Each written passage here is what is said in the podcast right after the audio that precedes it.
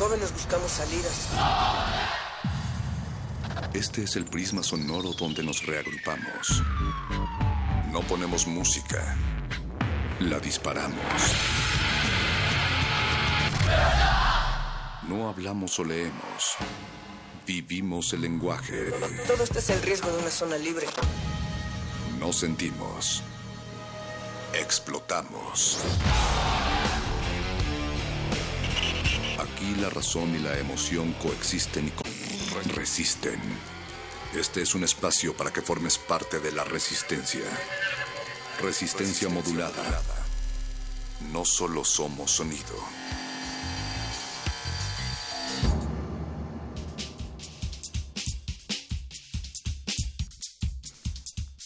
Soy Natalia Luna y mi lengua materna es español. Mi madre es de San Luis Potosí, pero migré desde chica hacia Texas y el inglés pareció convertirse en lengua materna también. That's why I talk pocheado, mixteado o como le quieran llamar.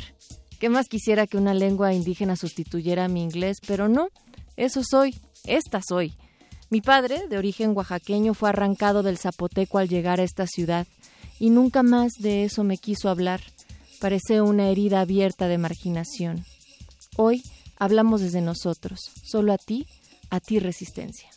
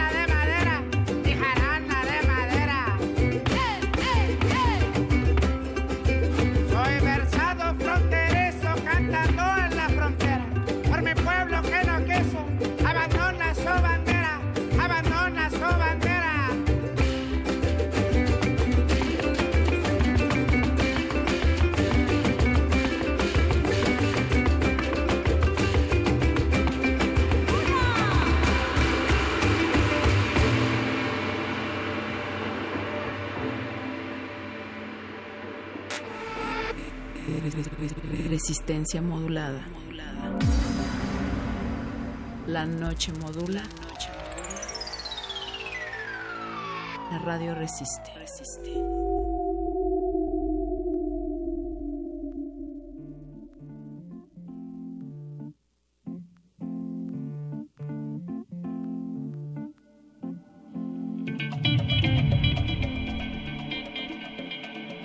Eso que sonó en tus oídos, Resistencia, fue El Zapateado de las Cafeteras, un grupo de Los Ángeles que busca reencontrarse con la historia musical de México a través de la a través de los ritmos del son jarocho y esto que ahora suena es la voz de Luis Flores del Mal. Hoy es martes 21 de febrero de 2017, son las 21:15 y me da mucho gusto saludarte a ti Resistencia y también a ti Natalia Luna. ¿Cómo estás? Muy bien, mi querido Luis Flores del Mal. Esta noche nos estamos reflejando también y recuperando la historia, las identidades a través de toda la propuesta que trae para ustedes Resistencia modulada y que se va hasta la medianoche. Del otro lado del cristal nuestros pares que también se reflejan y con los cuales me identifico. Está en la producción ejecutiva El Betoques, en la consola y operación el señor Agustín Mulia, a tres o cuatro planos de distancia sonora, Alba Martínez en la continuidad y Yesua Raciel en la asistencia también. Esta noche estamos también acompañándoles en www.resistenciamodulada.com y nuestras redes son arroba Rmodulada en Twitter y Facebook Resistencia Modulada. Mi querido Luis, esta noche arranqué con una declaratoria, por así, decirlo, porque en este día en el cual se está celebrando de manera internacional la lengua materna, pues hay muchas lenguas maternas que están en un territorio tan diverso y plural como el mundo mismo. Y, y en nuestro país se refleja muchísimo eso, ¿no? Cómo es posible que de 65 lenguas, obviamente la mayoritaria es el español, ¿y qué pasa con las otras 65? ¿Quiénes las hablan? ¿En dónde las practican? ¿Por qué algunas son más cercanas, otras están por extinguirse? ¿Y cómo es que esas personas hablantes de una lengua indígena se sienten al poseer este esta lengua y cómo es que lo miran desde ellos y por qué a veces lo ocultan, ¿no? ¿Por qué lo ocultamos a veces? Lo que se dice muchas veces es que nosotros creemos que es sinónimo de marginación, que si hablamos náhuatl, otomí, mixteco, zapoteco, somos menos, no vamos a progresar o tenemos la falsa idea que se destruye en, por ejemplo, en las carreras de letras, que las lenguas indígenas son dialectos y que el español, ajá, y que el español es un idioma. Un dialecto, recordemos que es una variante del español. Lo que hoy estoy hablando y lo que habla Natalia Luna es, es un dialecto, es el dialecto mexicano de la Ciudad de México. Nuestro idioma es el español, nuestro dialecto es una manera de hablar ese español. Pasa lo mismo con cualquier lengua, aunque sea una lengua minoritaria, aunque sea una lengua de un millón de hablantes, es un idioma es un idioma tan complejo como cualquier otro idioma, a veces más complejo, por ejemplo el zapoteco es una lengua tonal, a través del tono crea significado como el chino. Y por lo tanto pues tenemos que acercarnos a ellas con el amor, el aprecio que uno debe tener por saber que esas lenguas se hablan en nuestro territorio y también con el respeto y la admiración de que existan y el agradecimiento de que existan esos idiomas que nos dan identidad.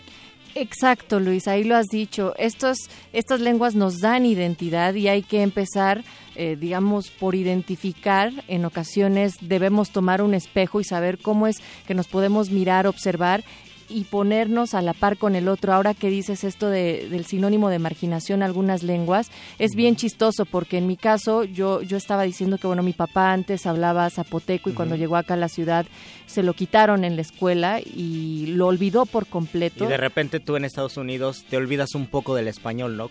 Pero al contrario, cuando, cuando también regresé acá a México, era el hecho del hablar a veces con ciertas palabras en inglés te decían, ay, no seas pocha o no te creas. Pero finalmente esto es parte de cómo nos vamos constituyendo y esto forma una manera de estar y de un crisol que afortunadamente cada vez más vamos asimilando. No estoy diciendo que por supuesto el inglés por ser uno de los dominantes de este mundo tiene mayor relevancia, no al contrario, y lo digo, a mí me hubiera encantado que fuera una lengua indígena la que ocupara su lugar, pero así nos toca por las migraciones y por las identidades. Tema también de la resistencia esta semana que mm, estamos también cuestionando algunos de los sentidos identitarios nacionalistas que tienen las fechas patrias ante los discursos xenófobos de un país que se ha beneficiado de la diversidad étnica y que se ha construido así como Estados Unidos, mi querido Luis. Lo más curioso de algunos de estos casos es cuando llega, llegan comunidades indígenas a la Ciudad de México o a las grandes urbes del país, como algo que al principio fue tu lengua materna, que la hablaste, por ejemplo, hasta los ocho años de edad, en un momento se olvida y eso es lo que le pasa a muchos hablantes de lengua materna, bueno, de, de, otro, de otro idioma indígena, cuando practican el español. De repente pasaron 20 años donde el idioma ya fue el español y el idioma que hablaban en un principio se pierde. Algo curioso también ocurre cuando se practica en, en, una pareja. Por ejemplo, tengo una amiga cuyos padres son zapotecos. Ellos hablan y se comunican en zapoteco siempre. A sus hijos no les enseñaron el zapoteco, se comunican en español, pero la lengua se mantiene porque los dos son hablantes de zapoteco y de la misma rama del zapoteco. Tengo una compañera que su, mam su mamá es otomí y su papá no es hablante de otomí. Entonces su mamá allí sí se, sí se aisló.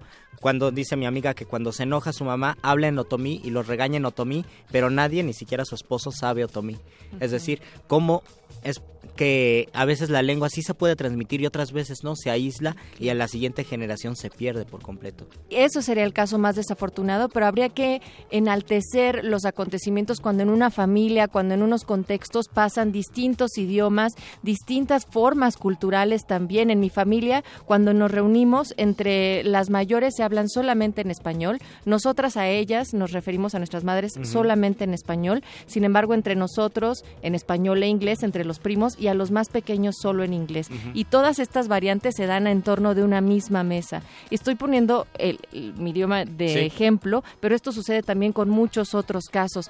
Y más adelante vamos a estar compartiendo algunos fragmentos de poesía. Yo traigo algo de poesía chicana, también de una poeta guatemalteca, Rosa Chávez, que escribe en maya y estos serán unos momentos más. Queremos contarle Resistencia que vamos a platicar en unos instantes con Rojo Córdoba para Hablando una invitación que esta noche nuevamente retomamos el tema de FIC UNAM a través de Derretinas.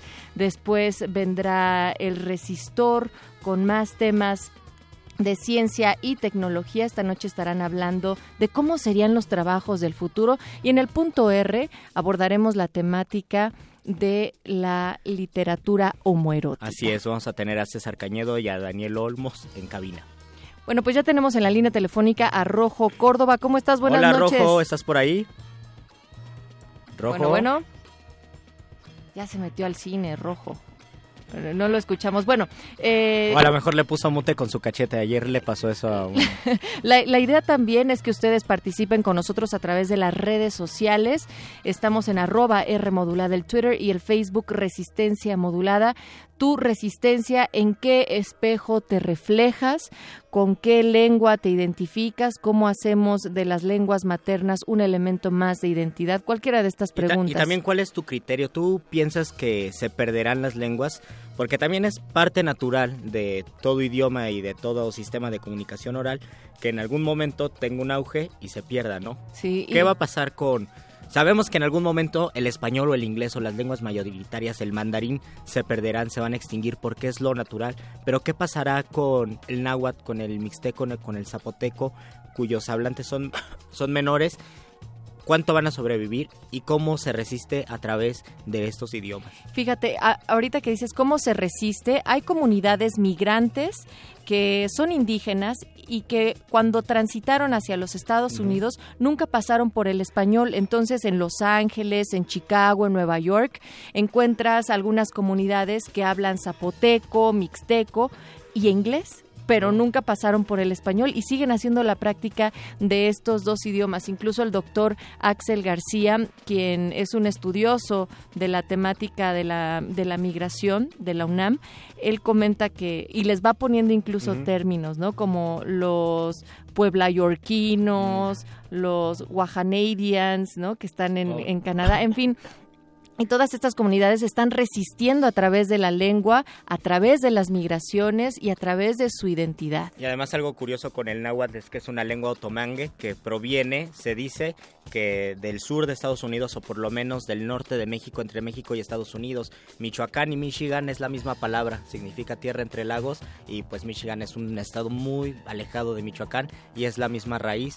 Eh, algunas comunidades indígenas de Estados Unidos comparten rasgos lingüísticos con comunidades de México porque es parte de una misma familia lingüística. Pues 1847, un día nos dormimos en México y despertaron en Estados Unidos después de la venta de más de la mitad del territorio, entonces no es coincidencia. Ya tenemos en la línea telefónica a Rojo Córdoba. Hola Rojo, ¿nos escuchas ahora sí? Hola, pues es que es que aquí en la nave espacial de la Cineteca como que se corta la, la... ¿Verdad que sí? Sí, tienes que subirte a la azotea de la Cineteca Roja para que nos escuches. ¿Ya estás ahí?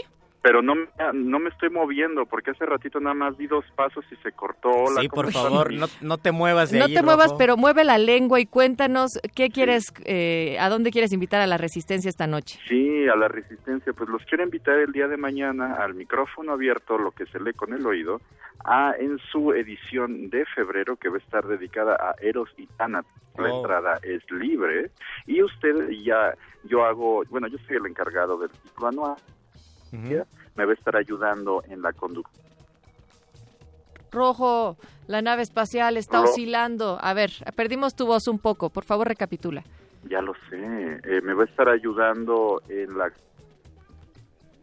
No. Bueno, eh, eh, lamentamos, estamos perdiendo la comunicación con Rojo, pero vamos a retomar eh, la llamada en otra Pues, ocasión para esta invitación, además de, de darles los datos con Rojo Córdoba, porque no lo estamos logrando escuchar. Mientras tanto, nosotros continuamos acá en Resistencia Modulada. Oye, Luis, también con motivo de este día, la directora general de la UNESCO, que además es la misma institución que está cobijando nuestro proyecto de resistencia modulada, uno plurilingüal y mental, Irina Bokova eh, hacía un llamamiento para que el potencial de la educación plurilingüe se reconozca en el mundo entero, pero algo bien importante, porque no solo lo está ubicando dentro de los sistemas educativos y administrativos, sino en los medios de comunicación, en las expresiones culturales y en el ciberespacio. Entonces, situar a la diversidad y el potencial que tiene la educación plurilingüe o el tener este tipo de identidad a través de la lengua es es algo que se puede trasladar a cualquier terreno y sobre todo los terrenos que estamos moviendo en estos momentos. Y principalmente porque hablar sobre la identidad o reflexionar sobre la identidad nos invita a no tener miedo a ver a las otras personas. Si tenemos una identidad, implica que los otros también tienen una identidad que no necesariamente es la nuestra y no por ello es menos o es más. Se debe establecer una red de respeto entre todas las personas ser muy conscientes que tenemos una identidad, tenemos una manera de ver, de percibir y de sentir el mundo, tenemos una historia detrás que nos permite ver y percibir el mundo de esa manera y las otras personas también. Muchos de los conflictos que tenemos es porque le tenemos miedo al otro, no sabemos mirar al otro, no sabemos mirarlo porque no sabemos quiénes somos realmente y por lo tanto tampoco sabemos quiénes son los demás.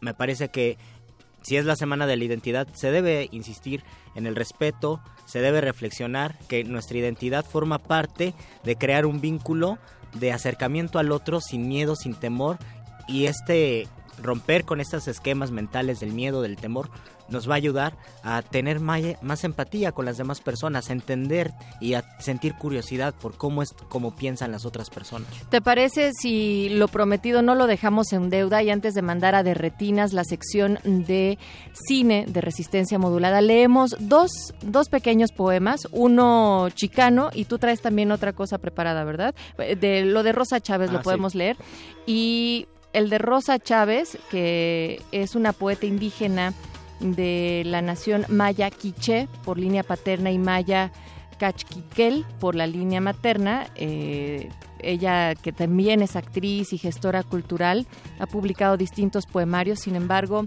este también hace alusión a la tierra que la vio nacer y que tiene que ver también con cómo va tejiendo esta red entre la lengua y la identidad y que también se encuentra en maya. Y me parece que lo voy a leer en español porque mi, Maya Quiché todavía está fallando. Dame permiso, espíritu del camino. Regálame permiso para caminar por este sendero de cemento que abrieron en tú, en ti, tu ombligo, por esta autopista de viento que corta el silencio.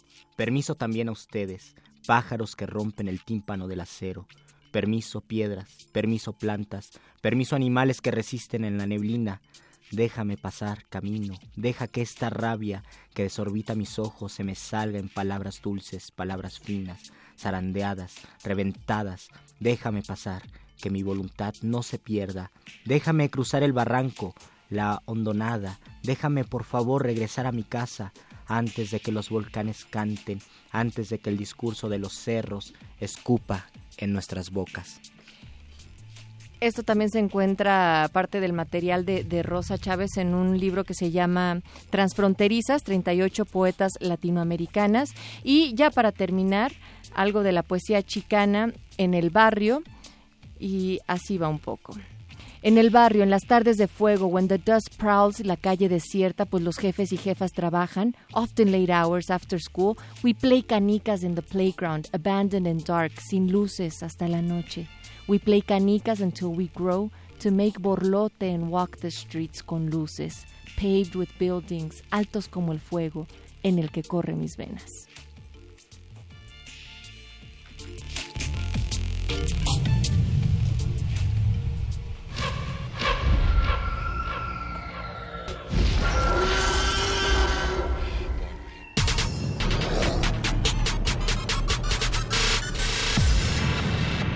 Entre el pasillo de los estrenos y el de la nostalgia se encuentra la sala de la resistencia. Disfruta las mejores historias hechas para tus ojos a través de tus oídos. Estás a tiempo para la función en la sala de cine auditiva de, Retinas.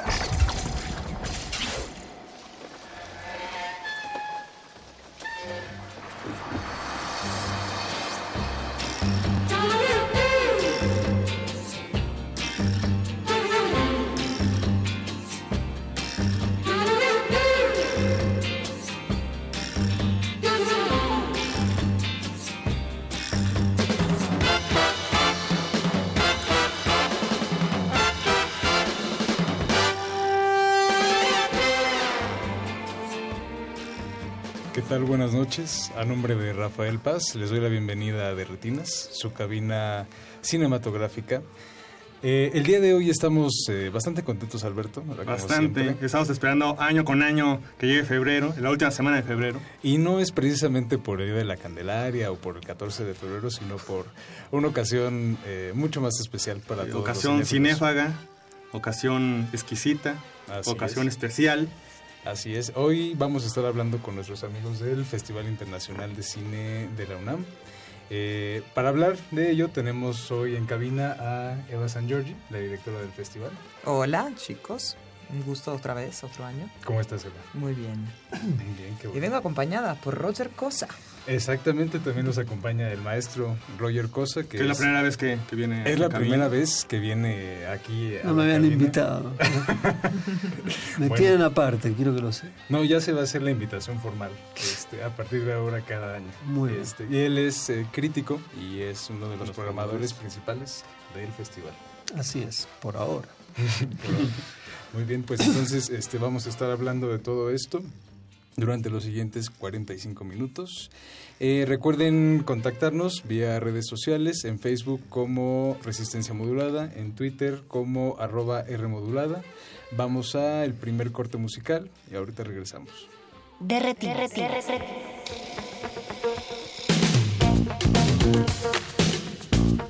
Thank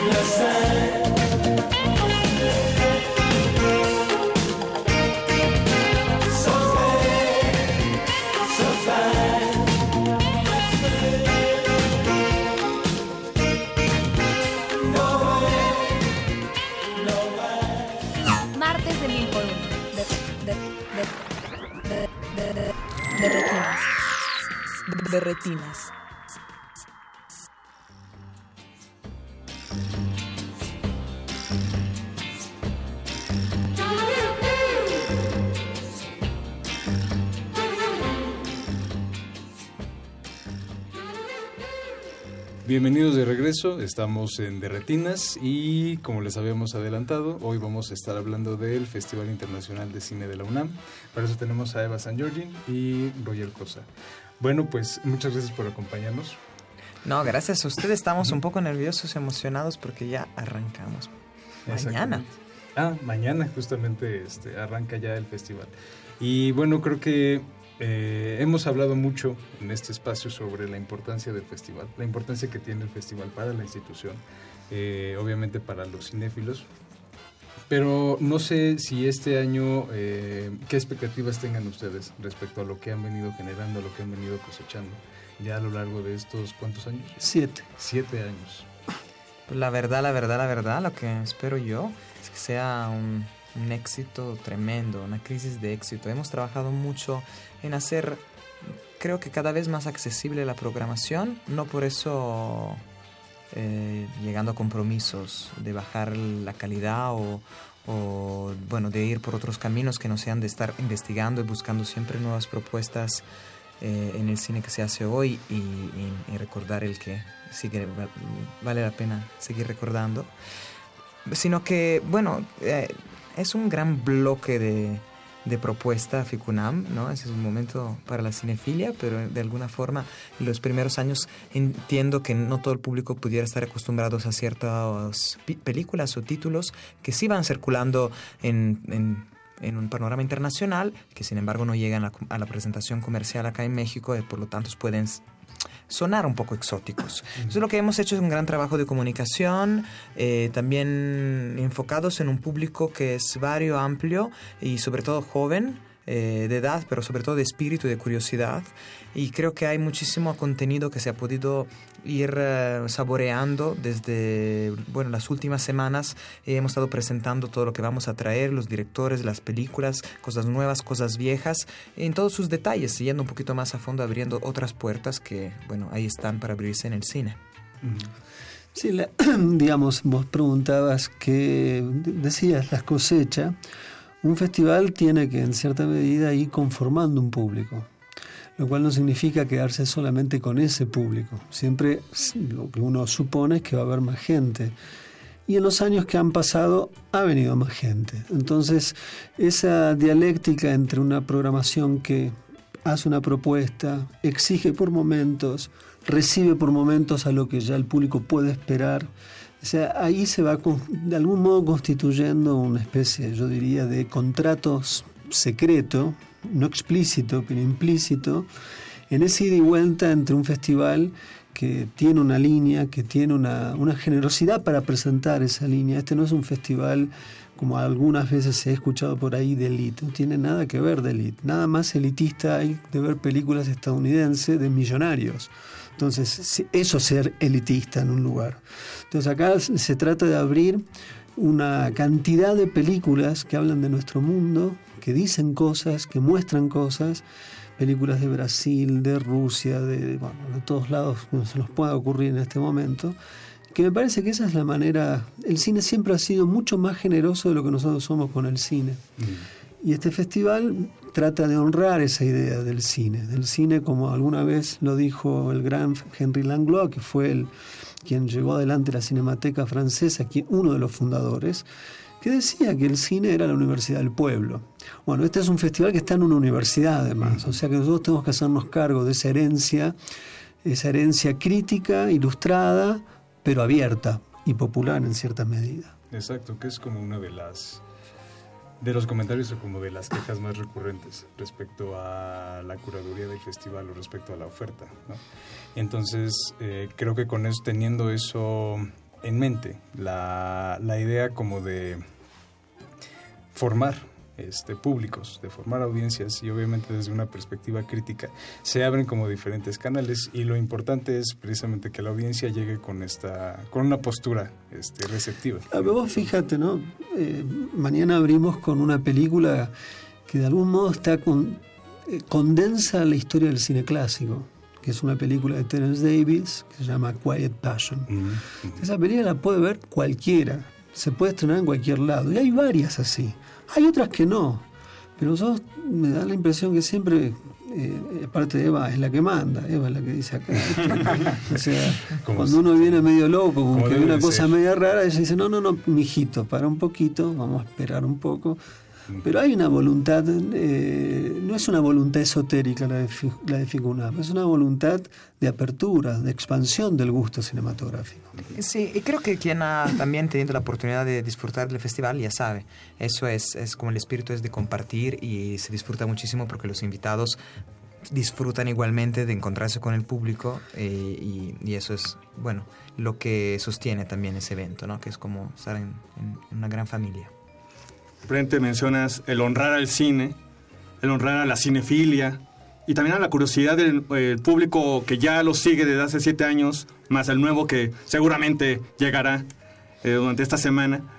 Y ya para empezar a abrir, ya que eh, hablas de la película inaugural, pues hablar de la programación, pues para mi gusto siempre las retrospectivas son como el gran pilar que sostiene a Ficuna.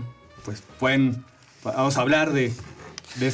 Bueno, me alegra mucho que lo digas, primero porque eh, es una cuestión fáctica, esto no significa que estemos hablando ni bien ni mal de otros espacios que tiene la, la, Ciudad de México y el país en general con sus festivales. Pero el único festival que tiene, lleva adelante retrospectivas es el nuestro. Y es una característica además que se está perdiendo en otros festivales eh, de, de la región, de Latinoamérica. Y me parece que es fundamental eso. Primero porque es conocer un autor, porque a un autor se lo conoce entendiendo su obra y en la evolución de la misma. Y en eso, por detrás, hay una idea de cine que tanto Eva como, como yo, como Sebastián y como la gente del festival, de algún modo vinculada a la programación, sostenemos la idea, vieja idea de la política de los autores.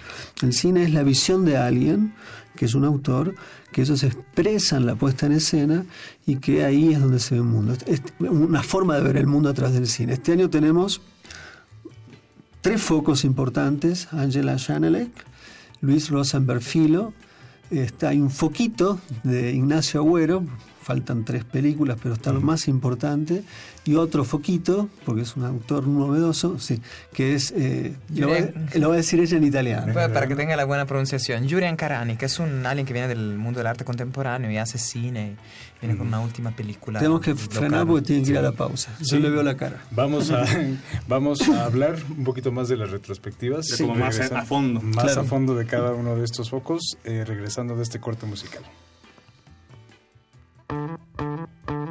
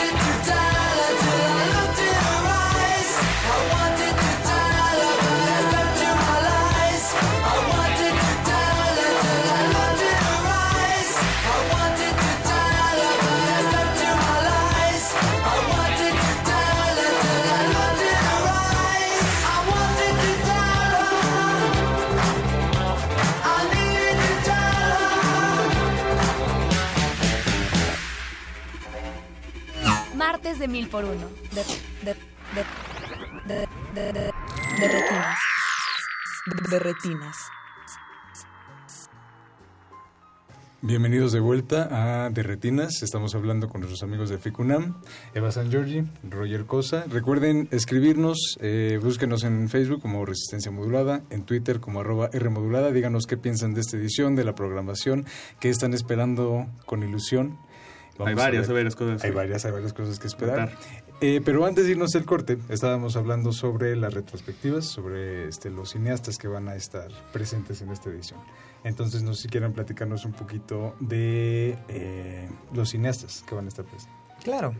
Bueno, eh, eso, nos divertimos mucho como siempre buscando eh, las retrospectivas que mostrar, ya las mencionamos. Una, una de las importantes está dedicada a una, a una directora joven, digamos, de alguna forma, sobre todo eh, porque, mm, bueno, tiene un cuerpo de trabajo importante, pero representa la nueva escuela de Berlín, entonces eh, también como una línea de renovación, de nueva propuesta en el cine alemán. Ella es Angela Schanelek, una de las fundadoras de esa escuela con con eh, Petzold y otros. Y viene con, bueno, unas películas de una hermosura, una del- delicadeza extraordinaria en contar muy sutilmente eh, las relaciones interpersonales. Y tengo que decir que ha sido un gran acierto de, de Roger, que la había propuesta ya, y ella viene con una nueva, una nueva película, una última película que estrenó en el Festival de Locarno, eh, que también es como una joya, eh, en- bueno, eh, como una joya de esa retrospectiva que demuestra una trayectoria muy sólida y es una delicia descubrir todos sus títulos. Sí, además va a estar presente, va a haber una, un diálogo con ella, con el público, junto con la cátedra Berman, que siempre apoya las, las masterclasses o las... Vamos a hablar, vamos a tratar de no usar palabras en inglés, de la clase La clase magistral. magistral, la clase magistral. Eh, y que ahí creo que va a ser muy interesante escucharla a ella en particular, a todos, pero ella además es, es docente. Entonces creo que la, la sofisticación de su cine, que por otro lado es accesible, quizás la no tan accesible es la última película, que es muy bresoniana. A los que les gusta Bresson es la película para ir a ver, eh, que es The Dream Path, o el, el cami- lo en camino inglés, soñado. el camino soñado. El camino soñado. Este, pero bueno, de todas maneras me parece que esa es una gran oportunidad de llegar a fondo a cómo piensa sus películas. Y es alguien que verdaderamente, bueno, es alemana, eh, en eso le va bien a los alemanes, en otras Sí. cosas no, y piensa mucho lo que hace. Entonces me parece que eso es un punto altísimo del festival, como también lo, lo del brasilero, eso es tener como un primo hermano de sangre, si se quiere, de, de Rocha, digamos, de ese cine del 70 que era un cine absolutamente eh, desobediente, eh, que articulaba la, la rabia con, y mezclaba la rabia social con el deseo sexual. O sea, son unas películas muy altísimos, Sí. de alto vuelo. Eh, Luis Rosenberg Filo, ¿no? Estamos hablando. Y en ese caso sí vale la pena mencionar que es, bueno, es uno de esos autores cercano bueno, a Rocha, evidentemente, pero toda la, la producción de directores más reconocidos como de Andrade, eh, como Julio Bresane, eh, como, bueno, muchos que, a los que mismo dedica las películas, película tras película, o parte de una comunidad, y sin embargo, un cine no tan conocido porque, por otras cuestiones, sus películas estuvieron eh, perdidas durante muchos años. Y cuando se redescubrió el cine brasileño de los años 70, él no tenía nada que mostrar, se quedó al margen y azarosamente hace unos años en una bodega, voilà, aparecen y, y aquí venimos a mostrar, de hecho, la primera retrospectiva eh, completa, Mundial, sí, mundialmente de su trabajo con unas copias restauradas impecables con todos esos temas que se mezclan, como dice Roger, eh, cuestiones evidentemente de compromiso político, de, de, de en- an- bueno, de reflexión acerca de la imagen, su responsabilidad, con tonos licenciosos relacionados al carnaval. Entonces una mezcla también de muchos significados y alegorías. eh, que es muy característico de esa época, ¿no? Y además eh, estamos pasando las dos últimas películas de él. Porque tiene como un una brecha donde nos filma largos, muchos cortos, eh, algunos van a estar, otros no, pero luego en el último tiempo lo redescubre en cierta medida un jovencísimo productor que se llama Cavi Borges, y empieza a volver a filmar. Entonces vamos a pasar su última película, que es La Guerra de Paraguay, que es una película importantísima en el contexto de hoy, ni qué les cuento de Argentina, eh, que ahora se les ha dado al gobierno por están imitando a Trump y no quieren que haya gente de los países vecinos. Bueno, la guerra de Paraguay fue una guerra lamentable, las más lamentables que existieron. La película retoma eso, pero retoma algo más de eso. Y ustedes se van a dar cuenta ahí la unidad de coherencia que tiene el cine de Rosenberg, porque cosas que él mostraba, por ejemplo, en una película como imágenes, replican en esta que es la guerra de Paraguay. Entonces él ve eh, la historia del cine y la historia en el cine con una suerte de unidad temática, no siempre formal, es, va cambiando, el último tiempo es mucho más teatral, si se quiere, pero es un cineasta fascinante y, y vivo, o sea, es cine vivo. Yo creo que hay unas, el cine latinoamericano de hoy a veces le falta vivacidad, le falta furia. Eh, bueno, acá es una fuente de encontrar furia y alegría, no filmar siempre cosas pesadas eh, con un sentimiento de pesimismo casi metafísico. Acá hay vida. Y es una película, son películas vitales. Esto me parece que. Y va a estar él, que es, lo conocí ahora en, en un festival en Tiradentes, en Brasil, donde él estuvo presente. Y es un amor de persona y es brillante, además. Justamente esas dos retrospectivas creo que, a pesar de que son estilos como que están en las antípodas, eh, Angela Chanel, que yo tuve oportunidad de ver este Marseille y Orly, que son, creo que de alguna manera con el camino soñado con- continúa como con esta parte de multiculturalidad, Ujú. de conexiones, glo- globalización, pero desde una, desde una postura como muy, este, muy humanista. Y Rosenberg Filo, que este, pude ver este Asuntiña de las Américas, que bueno, es una... e- Es algo como que veríamos mucho en el cine de los 70s, con Manifiesto del Hambre, Clave Rocha, Claro. mucho Godard. Pero creo que justamente estas dos retrospectivas, eh, a pesar de que son cineastas como tan disímbolos, eh, están muy cercanos al alma de, este, de Ficunam o a la esencia de lo que quiere como transmitir Ficunam. ¿No? La apertura a la inclusión, pero al mismo tiempo sin perder lo que comentaba Roger sobre la furia y maneras como diferentes de filmar, ser este, de alguna manera rebeldes. ¿no? Casi que te voy a dar un abrazo. Te tengo lejos, pero es más o menos así. Ahorita en el corte. Ahorita en el corte nos damos el abrazo. ¿Cómo, la- cómo te ayudo? Y creo que ahí podríamos hablar un poquito sobre este Yurian Kadani, Sí. que habla mucho, por ejemplo, del trabajo, ¿no? Tiene una trilogía Claro. este, sobre el trabajo muy, muy interesante. Sí, es un, es un cineasta re- realmente que, que descubrir. Tiene un, bueno, un cuerpo de, de producción cinematográfica más enfocado en los cortos, hasta el último que sí es un largometraje, que viene directamente de Locarno, ganó un premio a, a Mejor Dirección. Y, y es, sí, alguien que se ha enfocado mucho en eso, eh, pero en la relación del hombre con el trabajo y el hombre con la naturaleza a través de la tecnología. Es alguien absolutamente contemporáneo, absolutamente interesado en reentender cuál es la extensión de las posibilidades del hombre y del cuerpo y de sus gestos. Esa trilogía que mencionas, que es justo llamada la malatía, la malatía del ferro, o sea, la enfermedad del hierro, eh, en una- uno de los capítulos, digamos, retrata a un, al jefe de una, de una cantera en, en un lugar muy específico de, de Italia, que parece más que un trabajador realmente un director de orquesta. Y cómo mueve sus manos, cómo con eso puede mover máquinas y cómo la tecnología al final depende siempre, es una extensión del hombre, es una reflexión muy brillante acerca de, de, bueno, el, el puesto, el lugar que tenemos en este mundo. Y no hay que perderse de Challenge, que es la, la película que mencionaba ella, que gana en Locarno uno de los premios, y que es una cosa rarísima. ¿no?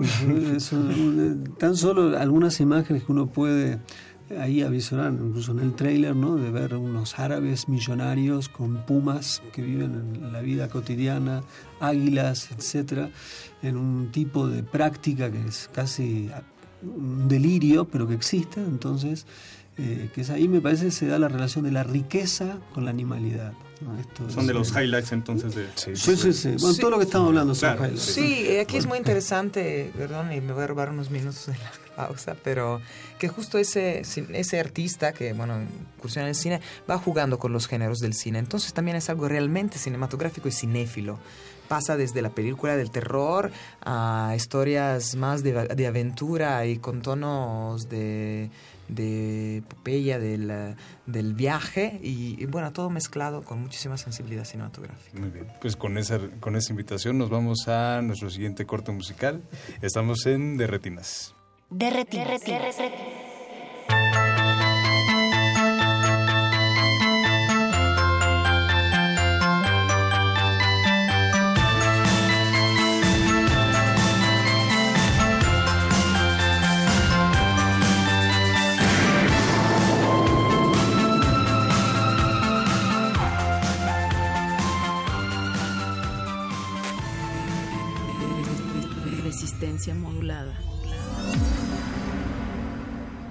La noche modula. La radio resiste. El rito comienza en el escenario. Los sonidos emergen, deambulan por el recinto, se cuelan en los oídos y estremecen los sentidos. Festival Intersección. los encuentros sonoros de Radio UNAM. Todos los viernes a las 21 horas en vivo desde la sala Julián Carrillo. Escúchalos a través del 96.1 de FM, www.radiounam.unam.mx o ven a Adolfo Prieto 133 Colonia del Valle, cerca del Metrobús Amores. La entrada es libre.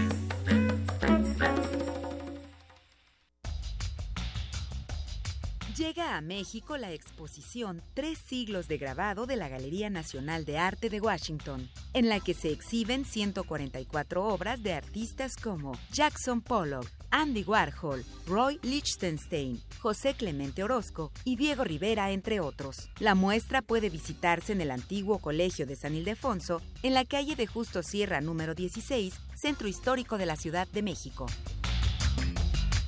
Entérate de lo que puedes descargar, disfrutar y escuchar gratis en descargacultura.unam. Novedades. Te invitamos a escuchar los poemas de Rubén Darío, leídos por el escritor José Ramón Enríquez. Mar armonioso, mar maravilloso, tu salada fragancia, tus colores y músicas sonoras me dan la sensación divina de mi infancia. Visita www.descargacultura.unam.mx La creencia dicta que cualquier conjuro o maldición ejecutado después del atardecer aumenta su fuerza conforme se acerca a la medianoche. Para aumentar su sonido, Carpe Noctem. Sintonízalo ahora los viernes a las 0 horas por el 96.1 de FM. La noche es la mitad de la vida y es la mejor mitad. Radio 1.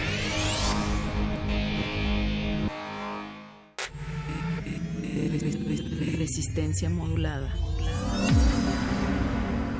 La noche modula. La radio resiste. Martes de mil por uno. De, de, de, de, de, de, de retinas. De, de retinas.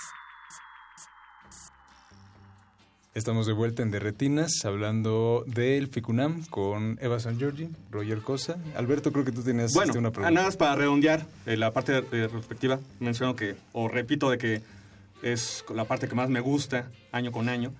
Creo que además no solo es eso, sino eh, que vienen los directores, pero no solo en la parte como anecdótica de, ah, mira, ahí estuvo el director y lo vi pasar y parece intangible, y, pues, este, Etéreo, ¿no? etéreo y, y es la celebridad, ¿no?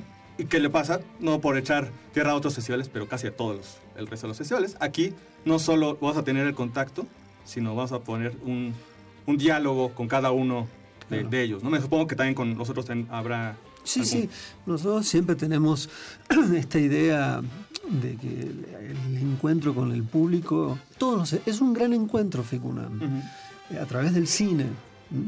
Entonces eh, tienen que estar accesibles. Eh, alguno puede venirse más cascarrabia, que yo, Yoseliani era más cascarrabia, Claro. pero Mm. estuvo cuando tuvo que estar con, las- con las personas que se les acercaban y con cuando dio su masterclass. Así que sí van a estar y ahora y en este este año nos visitan gente muy muy amable y muy dialogadora. Y otro que no hablamos es Ignacio Agüero, pero ese señor es una, es una dulzura. Su último señor- documental creo que también son de las cosas que... eso te va a ver. encantar, eso es, eso es absolutamente accesible para cualquiera de las personas que nos están escuchando. O sea, tanto el otro día como, como, como se me da la gana, como me da la Ujú. gana uno y dos, pues es uno Sí, y dos. lo más- lo más reciente, Eh, eh, exactamente. Y Sueños de Hielo son películas que puede ver realmente cualquiera, no, no necesitan saber nada. Y son a la vez muy, muy sofisticadas y esencialmente populares. Sí, con un ese tono también de diversión, un poco de ponerse en discusión siempre. Ese es el espíritu de Ignacio Agüero, entonces vayan a verlo. Es la edición 7, entonces tenemos muchas sorpresas y más de 70 invitados. Es realmente... Que eso también habrá que llegar a ese punto, de que son, esas son las respectivas, pero muchas películas vienen acompañados con su director, ¿no? Totalmente. Pues ahí igual hablaremos de Entonces, en películas. particular, bueno, aquí eh, da- dando un poco de cosas, ¿no? Hablar de una película que otra, pero bueno, vamos al azar, que es lo que se nos cruza por la mente. En la competencia internacional, en general, son 12 títulos que, bueno, que abarcan todo tipo de tono, género, eh, registro, discurso, eh, siempre en la línea de Ficunam, evidentemente. Ahí nos acompañan la, la mayoría de los invitados, de los eh, directores, perdón, y entonces habrá presentaciones. Y bueno, eh, ¿a qué, qué escogemos entre Es esas? muy difícil, eh, escoger algo ahí es muy eh, ingrato además. Bueno, pues podemos hablar eh, nada más, por ejemplo, de, bueno, hay una película mexicana que es Premier Mundial, vamos a mencionar eso, eh, que es Tormentero de Rubén y Más, evidentemente él estará con nosotros, pero acompañado con muchos otros, por Matías Piñero, Gastón Solniki, ahí pueden encontrar toda la información en la página. Realmente son 12 joyas extraordinarias que tocan desde desde Filipinas con la última película de John Torres. Ah, el de Eh, Lucas el extraño. Exactamente. Exactamente, ya viene con Bomba del... eh, People Bomb and Shell, una- algo muy raro. Sí, Una- bom- bomba el de- diario de, de Rose, una película del diario vietnamita. Es una película rarísima como las que... Ahí sí es raro, ¿ves? Ah, ahí sí. Esa sí es Ahí raro. se aplica la Eso, ahí sí. Ahí sí. Ok. Lo cual no significa ser elitista. Es raro, porque los filipinos evidentemente tienen un cine eh, que tiene otra lógica. eh, donde la historia se mezcla con lo onírico, la gran historia, no digo la historia de la película, la historia con mayúsculas, la historia del país. Fíjense que prácticamente todas las películas filipinas de algún modo trasuntan la historia de un país que ha sido colonizado y que ha tenido distintas eh, eh, corrientes de colonización. Entonces, Resulta inevitable finalmente. eh, claro, y eso está siempre y se mezclan con sueños. Es una gran película sobre cómo usar otras películas, además. Y tiene, es uno quizás no entiende nada, pero es como ver un sueño. Entonces después en casa con un psicoanalista lo descifras. Claro, esos son, esos son unos de los títulos de la competencia internacional. Está Ornitólogo de Joao Pedro Rodríguez. Es otro sueño. Otro, otro sueño también. Más mucha, más mucha alegoría, mucho sentido del humor nuevamente, pero también mucha reflexión acerca de, bueno, de todos los niveles de la realidad posible. Y luego vamos a la competencia mexicana, que también este año es particularmente rica. Son 13 los títulos que compiten, eh, 11 son las películas de la selección Ahora México, pues que mencionamos también aquí, las que son Premier Mundial, otra vez, ¿no? Y- Otra vez, sí, otra vez hay que hablar de una media rara ahora. Ahora la rara. No, la, la Tierra est- está en aún en movimiento. Una película de un cineasta que nosotros lo hemos apoyado. Un cineasta que es verdaderamente, me parece a mí, único, singular, que es Pablo Echeverría. eh, que Gutiérrez, que hace, una- hace un cine muy peculiar, muy particular, creo que tiene mucho que ver con que es un biólogo. Y creo que lo que filma acá es justamente esta, es la relación de un... Nosotros vivimos en una tierra que está en movimiento y el cine se supone que es el arte del movimiento de las imágenes. Bueno, e- en esta intersección es donde funciona la película. Si vieron el X-Film o las letras, ya saben qué esperar. Por- por dónde pueden ir los tiros. Por dónde Pero- pueden ir los tiros. Pero tenemos también una mujer que estrena con nosotros en esa sección, es Mónica Álvarez, es Bosque de Niebla, es también, eh, bueno, un sueño un poco utópico, eh, reflexionando acerca de la relación nuevamente del hombre con la naturaleza y eh, contando de un, bueno, de un ecosistema y de una sociedad que todavía sobrevive con otra relación más humana eh, en Veracruz y eh, esa película luego va a dar como su camino, mm, va a pasar des- después en eh, South by Southwest, entonces ya va arrancando una vida y son muchas otras de las películas que me merecería mencionar, pero vamos a otra sección, al porvenir o al manifiesto. a- con- Bueno, en el manifiesto hay varias películas importantes para ver, Correspondencias de Rita Acevedo. Eh, es una película, Gómez es una película importante para ver. No hay que dejar de hablar de la película para mí más feliz y delirante que tiene este festival, que es Rester Vertical, del gran Alain Guiraudy. Animal Ver- Vertical, están todos invitados, de hecho, el lunes, este lunes, el 27, a la gala que le ofrecemos en el Teatro de la Ciudad de Esperanza Iris a las ocho y media. Son gratuitos todavía, eh, las entradas, todavía hay algo disponible, nos escriben para, para poder tener acceso, porque no tiene costo, pero sí, hay que pasar por el boleto. Y Alan va a estar. Y Alain va a estar porque es el presidente del jurado, así como lo ven. Así que es, es alguien que va a estar y va a acompañar. Y se aparte es un amor y habla español, así que lo pueden detener y preguntar. Pero, pero hay otro, otro elemento curioso que también es uno de nuestros invitados eh, recurrente que habla español un poquito y tiene siempre las películas con los mejores títulos, que es Julian Redmeyer, que también nos visita del- y es representante de la sección El Porvenir, las nuevas propuestas, las nuevas, eh, los nuevos atrevimientos del cine, con una película que viene fresca, fresca de Rotterdam, eh, que es la reflexión de un perro burgués. es a la autocrítica de un perro burgués, donde el cineasta se imagina que se convierte, que en realidad es un perro, pero se convierte en cineasta y trata de filmar la última experiencia comunista fallida. Eh, una cosa, un delirio. pero es un delirio muy accesible y filma con un rigor que es muy llamativo. Ok. Pues podríamos hablar como. Podríamos Sí, estar toda la noche programa, Pues sí, programa. nadie- Nadie le va a que nos importar. perdone- Que nos perdone Alberto Candiani, pero nosotros queremos seguir hablando de Ah, cine. me- mejor cine Pero que la tecnología, Desafortunadamente tenemos que respetar los tiempos, así que este, nos tenemos que. Este de retina se tiene que cerrar. Pero antes de que nos vayamos, quisieran que nos dijeran este, algunas coordenadas de este festival, donde nos encontramos en redes, fechas Y eh, sedes. sedes. Bueno, arrancamos mañana, les decía, eh, entonces del 22 al 28 de febrero está todo eh, por toda la ciudad, desde el Centro Cultural Universitario, que es nuestra sede, el corazón, pero vamos a estar en el norte, en el centro, desde la Roma al Centro Histórico, la Colonia Cuauhtémoc, eh, en la Cineteca Nacional, evidentemente, con la retrospectiva de Rosenberg. Todo está en línea, la información, la programación, www.ficunam.org y síganos en las redes porque el Festival Internacional de Cine UNAM en Facebook es muy activo, así como el Twitter y el hashtag FICUNAM7. Hay todas informaciones, videos y cosas que, estamos, que hemos estado preparando. Perfecto, pues ahí está la invitación. Mm, Recuerden no faltar al FICUNAM. Este, Tache si lo hacen, ¿eh? Tache si lo hacen, muchachos. Muchas gracias, Eva. Muchas gracias, Oye, buena noche. Ah, han Muchas sido unos magníficos anfitriones. Muchas gracias. Alberto Acuña Navarijo. Ya, vámonos. Ya mañana empezamos. Y a nombre de Rafa Paz me despido. Mi nombre es Jorge Negrete. Buenas noches. De retinas. Hasta la vista. De, de- de- de retinas. Hasta la vista. Lo sentimos. No hay escena después de los créditos. Nos escuchamos la próxima función. And if someone gets upset, you say chill out. Or you can do combination. Chill out. You say no problema. And if someone comes on to you, De retinas. Hasta la vista.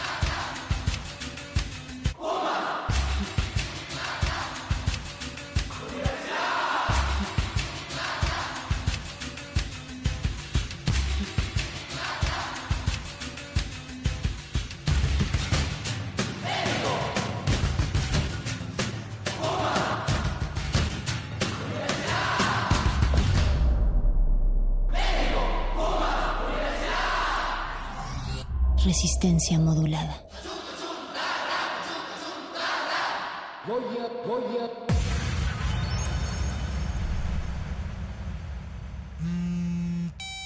Introduzca nombre de usuario.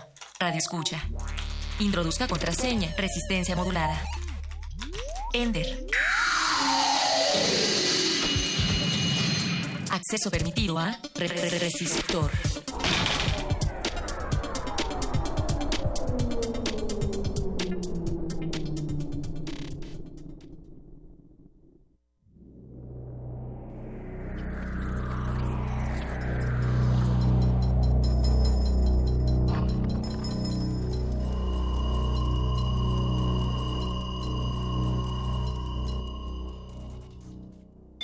Código de emisión. 210217R107. Acceso permitido. Inicia secuencia sobre Trabajos del futuro. Nanomédico, farmangero, curador de contenidos personales, abogado en seguridad biomédica o especialista en archivo virtual. Son algunos de los trabajos que se profetizan para un futuro muy cercano. El desarrollo de innovadoras tecnologías en la industria y el mundo de los negocios ha hecho que se modifiquen los procesos de producción y la investigación científica. La forma de representar el arte y la cultura en los nuevos medios nos muestra nuevas necesidades en los distintos ámbitos del conocimiento humano. Más carreras, especialidades y disciplinas se expanden conforme la innovación tecnológica llena nuestras vidas. ¿Qué trabajos existirán en el futuro? ¿Desea repetir esta información? Ha elegido no. Comenzamos. Resistor. Esto es una señal.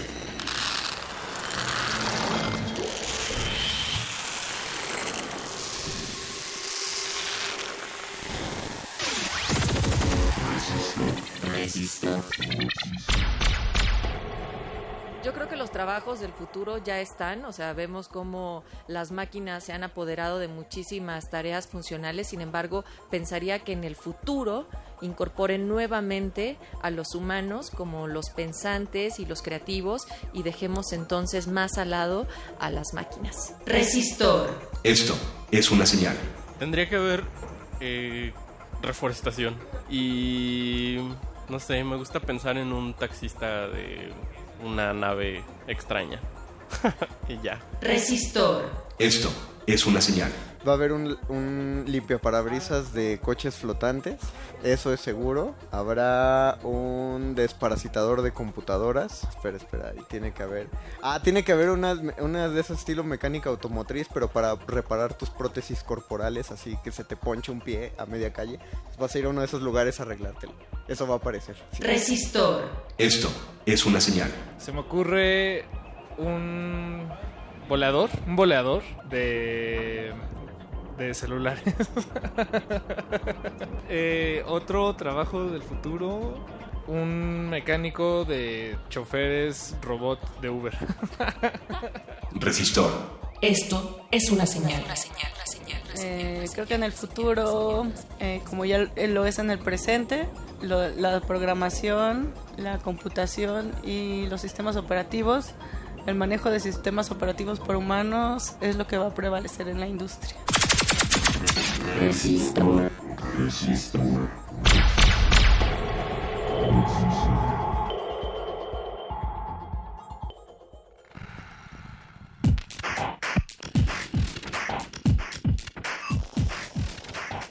Resistor. Esto es una señal. Se denomina trabajo a toda aquella actividad, ya sea de origen manual o intelectual, que se realiza a cambio de una compensación económica por las labores concretadas. Bienvenidos, yo soy Alberto Candiani, a un lado mío está Eloísa Gómez. Hola. Muy, buenas noches a todos, ¿qué tal? ¿Cómo se la pasan? Pues, pues yo bien y nuestra audiencia, pues invitemos a que nos platiquen ellos cómo se la están pasando. Interactúen con nosotros, amigos, en nuestras redes sociales, es el mejor camino. Facebook, Resistencia Modulada, arroba R Modulada en Twitter. También tenemos una buena colección de videos en YouTube y algunas fotos en Instagram. Y también pueden llamarnos si ustedes gustan usar aquella antigua aplicación que está en algunos de sus teléfonos. Al 5523 5412 o 5523 7682. Alberto Candini, yo te tengo una pregunta. Sí. ¿Qué trabajo tú creías en tu infancia que podría ser imposible?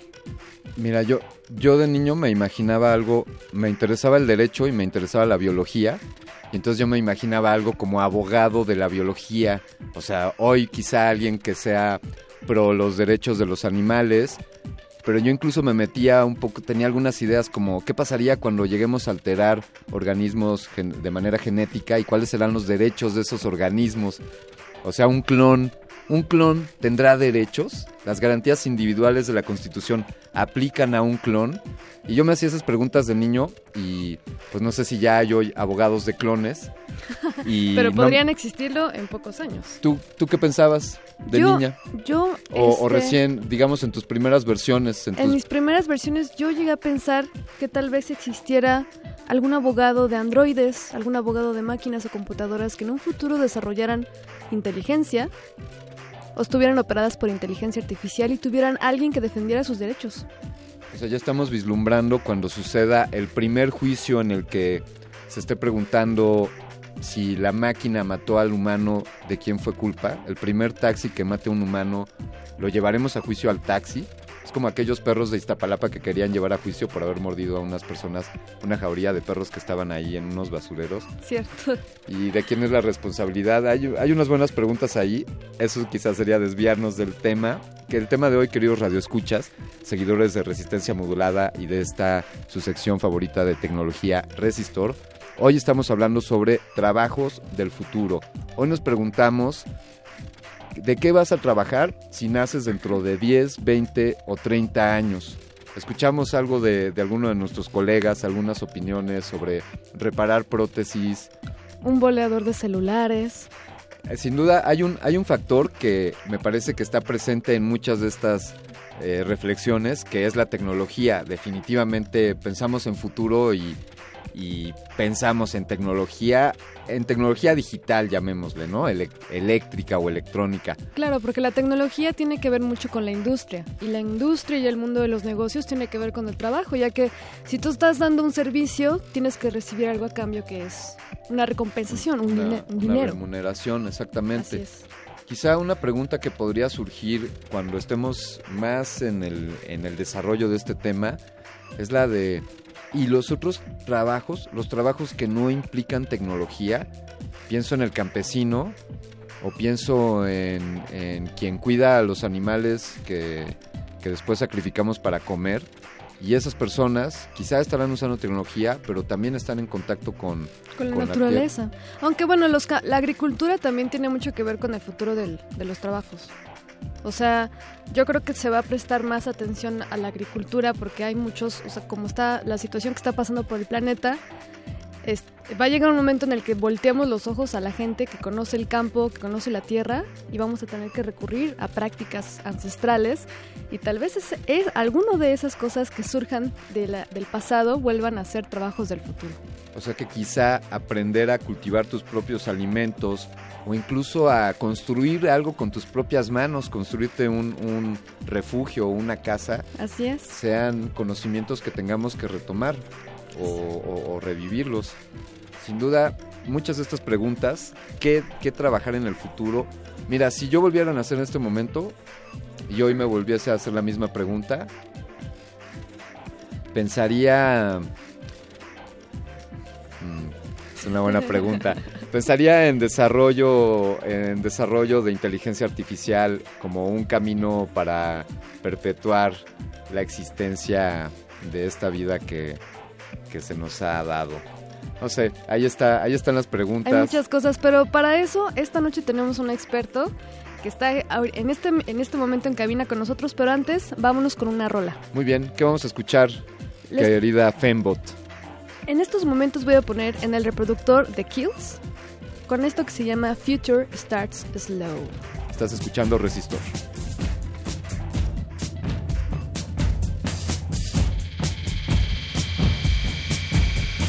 Resistor. Esto es una señal.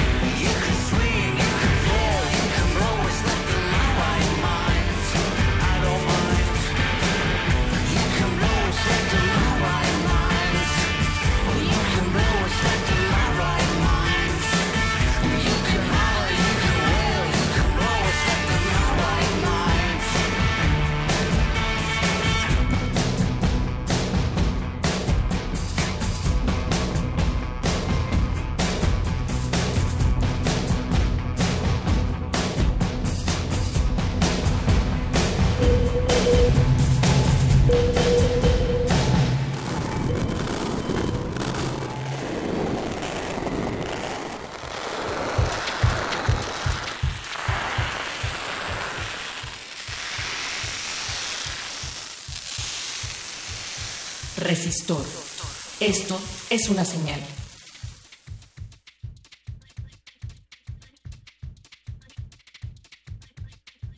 Seguramente en Resistor, en algún momento entrevistaremos a un granjero eólico o a un consultor geriátrico o a un desarrollador en domótica o a un maestro digital. También a un especialista en archivo virtual o un diseñador de contenidos a la medida de la persona, Sí. Un agricultor de cercanía o un asistente médico personal, que creo que eso ya existe, Sí, ¿no? ¿no? Sí, eso también es Me- como de las cosas que ya se están haciendo realidad. Pues a, a nuestros amigos que ya desempeñan alguna de estas labores del futuro hoy, son bienvenidos a, a comentarlo y a platicar con nosotros y a platicar con nuestro invitado. Pues esta noche tenemos con nosotros a Carlos Iván Morales Flores. Estudió comunicación en la FES Acatlán de la UNAM, es periodista desde hace 10 años, es editor de Forbes.com.mx y en los últimos cuatro años ha sido reportero sobre temas de tecnología y negocios en Forbes. Bienvenido, Carlos. Muchas gracias, muy buenas noches. Siempre es un honor estar en esta cabina. No, pues, es- la honras tú nosotros. con tu presencia y, y además cabe mencionar un gran amigo de, de Resistencia Modulada y de esta sección Resistor. Carlos, ¿de qué, van, ¿de qué van a trabajar mis nietos? Si es que un día llegara a tener nietos, ¿de qué trabajarían ellos? ¿O Eh. cuál será la, la gama de posibilidades cuando ellos busquen un empleo, su primer empleo, qué podría ser para un estudiante del 2040 tal vez? Sí, deja tus nietos, tus hijos. El, lo que decía el Foro Económico Mundial es que del, de todos los niños que entran este año a la primaria, el 65% va a trabajar en empleos que aún no existen. Entonces, eh, ponerse el sombrero de futurólogo siempre es interesante.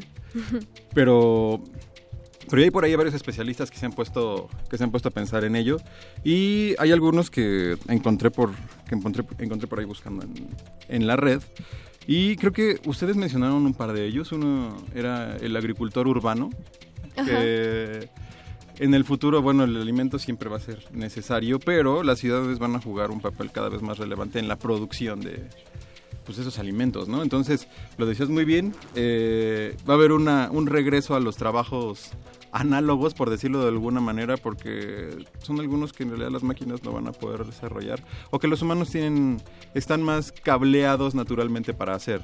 Ese es uno que a mí me gustaba muchísimo, que encontré, y hay uno que me llama así poderosamente la atención, que se llama planeador de fin de vida. Porque a medida que la pues que los humanos vamos a vivir más años, cada vez más, eh, y lo vamos a hacer quizá con más salud, también lo hará eh, pues esta expectativa de, de pasar los últimos años de forma más plena, de que ya trabajaste una buena parte de tu vida en teoría y vas a tener un, un retiro digno y honroso y va a haber alguien que te va a poder ayudar a planearlo, a disfrutarlo mucho más, pero además incluso a planear tu propia muerte. Esa, esa es como una teoría interesante. Quizá como hoy hay unos servicios que andan por ahí, eh, hoy les llaman coaching, como personas, asesores personales. coach, ajá, Ujú. representante personal, asistente personal, porque el agitado ritmo de vida de las personas nos está llevando a contratar personas que puedan hacer por nosotros las cosas.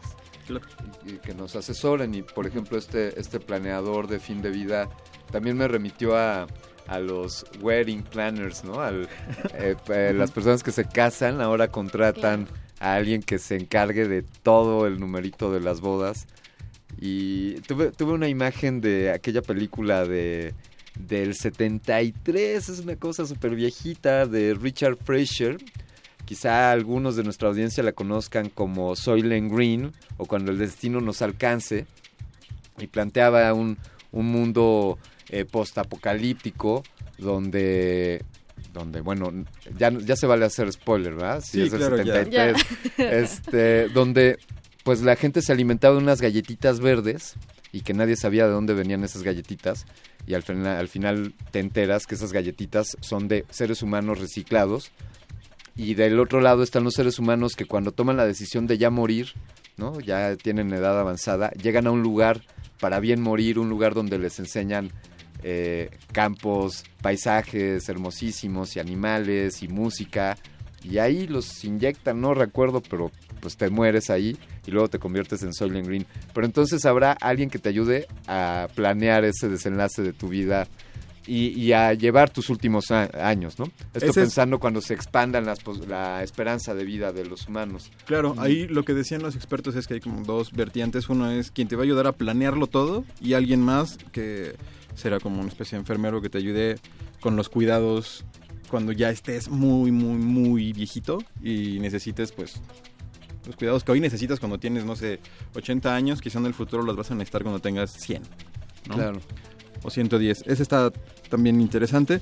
Y también ustedes mencionaron como el especialista de, dom- de domótica. Pues claro, vas a necesitar un técnico que te ayude a, a pesar de que cada vez es más fácil tener dispositivos conectados a internet. Alguien que, pues, que sepa mover y que sepa integrar todo ese ecosistema.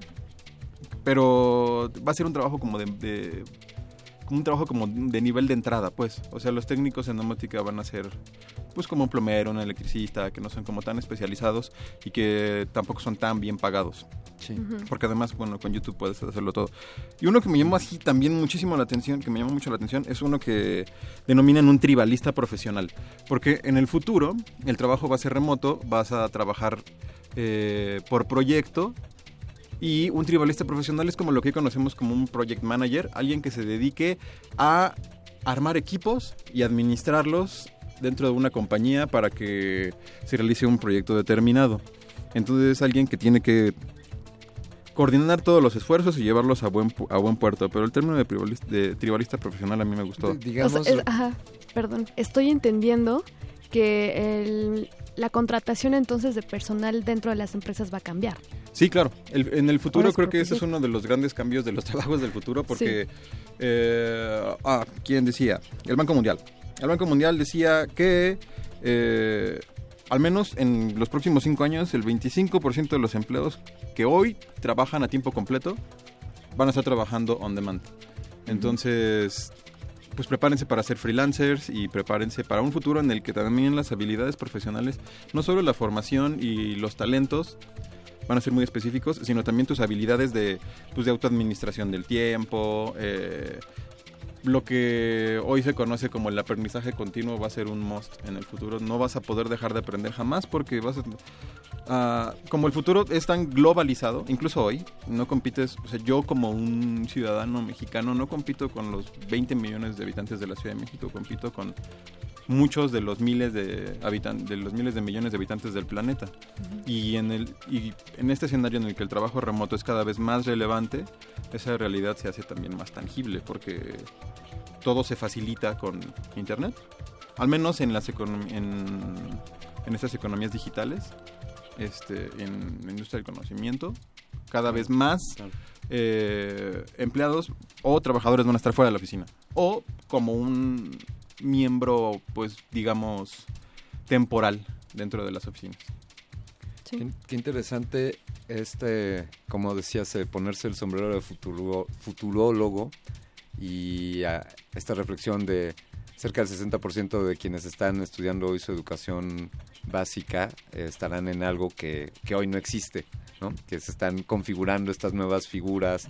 Eh, este tribalista, por ejemplo, que pues remite de tribu y de lo que habla es de la consolidación de equipos, ¿no? Ese Ujú. project manager o esos líderes eh, van desarrollando otras nuevas habilidades en las que pues se crea una comunidad, eh, un equipo. Aquí pienso, que, por una referencia a la mano, pienso en la misma resistencia modulada, ¿sabes? Aquí somos un equipo de personas con distintas disciplinas y, y aquí se ha configurado un equipo bastante sui generis y que no solo tiene una, eh, no solo hay una óptica de procesos laborales o de responsabilidades, sino también hay una cuestión de amistad y de lazos que se, que se estrechan y, se, y que crecen más allá de solo, solo el trabajo, ¿no? Quizá estas nuevas tribus, eh, y entonces quizá, Carlos, tú un día estés trabajando con, con esos competidores o formando una tribu con algunos de tus competidores a nivel global, ¿no? Eh, quizá ahí también hay nuevas posibilidades de colaboración. Y quizá podamos aparecer todos en como pequeños eh, hologramas en 3D como en Star Wars, ¿no? Si uno, uno Sí. al lado del otro y Eso te- está interesante. La verdad es que el futuro siempre Como es un algo que Skype, pero entusiasma ya muchísimo. en 3D, ¿no? Virtual. En realidad aumentada. Acá decíamos, el futuro ya no es como antes. Exacto. Sí. Y también es, es algo, o sea, ahorita que hablábamos del futuro, digo, me parece que eh, si vamos a, a tocar un lugar común como el de William Gibson, este del futuro ya está aquí, pero no está distribuido equitativamente, eso no va a hacer más que acentuarse en el futuro. Eh, lo que platicamos hace un poco an- antes de, empezar el programa fuera del aire es que estas economías digitales nada más van a acentuar las, los desequilibrios económicos en, el mundo, ¿no? O sea, la- las, los países que hoy están tomando las decisiones correctas para acercar a la población a una educación de mayor nivel en el famoso STEM, que son ciencias, este, tecnología, ingeniería, matemáticas, eh, que ahora también le añaden artes liberales porque necesitas un perfil, precisamente por la onda esta de que somos trabajadores on demand. Eh, necesitas tener, además de ser un buen ingeniero o un buen matemático, necesitas tener buenas habilidades sociales para poder trabajar en equipo, eh, trabajo bajo presión, eh, prestaciones superiores a la ley. No. Entonces necesitas Sí, como esta, esta onda de, de ser multidisciplinario, pero además eh, pues tener una sensibilidad para otras cosas, no nada más para, para las ciencias duras. Eh, eh, había, creo que venimos de una era en la que ponderamos la especialización y, y que te vuelvas muy bueno en una, en una tarea y Pero que al mismo tiempo eh, te, te alimentes de otras y que puedas ser incluso todólogo. Sí, creo que hacia allá, hacia, Hacia allá vamos. apunta, ¿no? A- a Porque los comunicólogos tienden a ser todólogos también.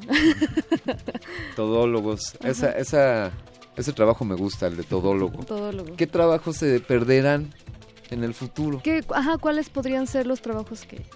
Ahora que vamos a pasar a la pérdida de empleos, también estamos platicando sobre otra cifra del WEF, del Fondo Económico que de- Mundial, que decía que entre 2015 y 2020 se pierden, se van a perder entre 5 y 7 millones de empleos.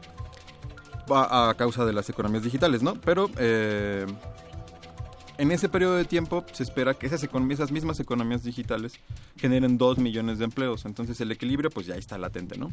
Eh, y es una cosa que no se va a poder revertir. Eh, ¿Qué empleos se van a perder? Pues ya los estamos viendo, creo. Muchos empleos de manufactura, que son los básicos. eh, empleos que no pensábamos que se van a perder tan rápido. Por ejemplo, en, en Estados Unidos, que es como mucho más fácil eh, por el desarrollo tecnológico que tienen. Muchos abogados también han- están desapareciendo porque ya hay software que es capaz de, pues como leer todas las jurisprudencias y preparar los casos, eso ya lo, ya lo hace el sistema, ¿no? Este, de forma casi automática. Eh, especialistas médicos siempre van a ser necesarios porque es- hay, alguien tiene que, eh, pues, operar físicamente pero la investigación científica también es algo que está, está pasando en, en, en buen, o sea, al menos en una proporción a, a manos de inteligencia De los artificial. algoritmos. Ajá. Este, digo, los conductores de Uber también tampoco van a ser cosa del pasado, pero lo que estábamos también platicando, o sea, era, es, son empleos que van a desaparecer en algunas partes del mundo, ¿no? Claro. Porque no me imagino que dentro de 100 años, regiones que hoy, o sea, no me imagino que Uganda dentro de 100 años Sí. vaya a tener coches autónomos este, y voladores y yo creo que va, o sea la disparidad económica va, va a Cada permanecer. región, Es- cada país tiene su propio desarrollo. Es- Esta es una gran reflexión, Carlos, la, eh, esta disparidad, esta gran brecha que por un lado se acrecentará, se, se hará más grande eh, debido al desarrollo técnico. Continuemos en esa idea, por favor, después de esta pausa, donde vamos a escuchar un byte de resistor.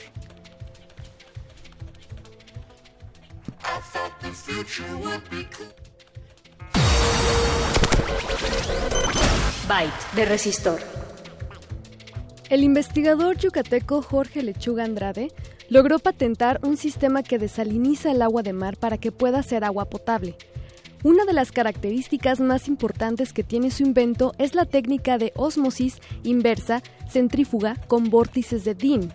Además, el aparato tiene un procedimiento que reduce favorablemente el impacto ambiental y el consumo de energía a comparación de otros sistemas semejantes que se utilizan en Europa o Medio Oriente. El proyecto fue patentado ante organismos nacionales y Estados Unidos.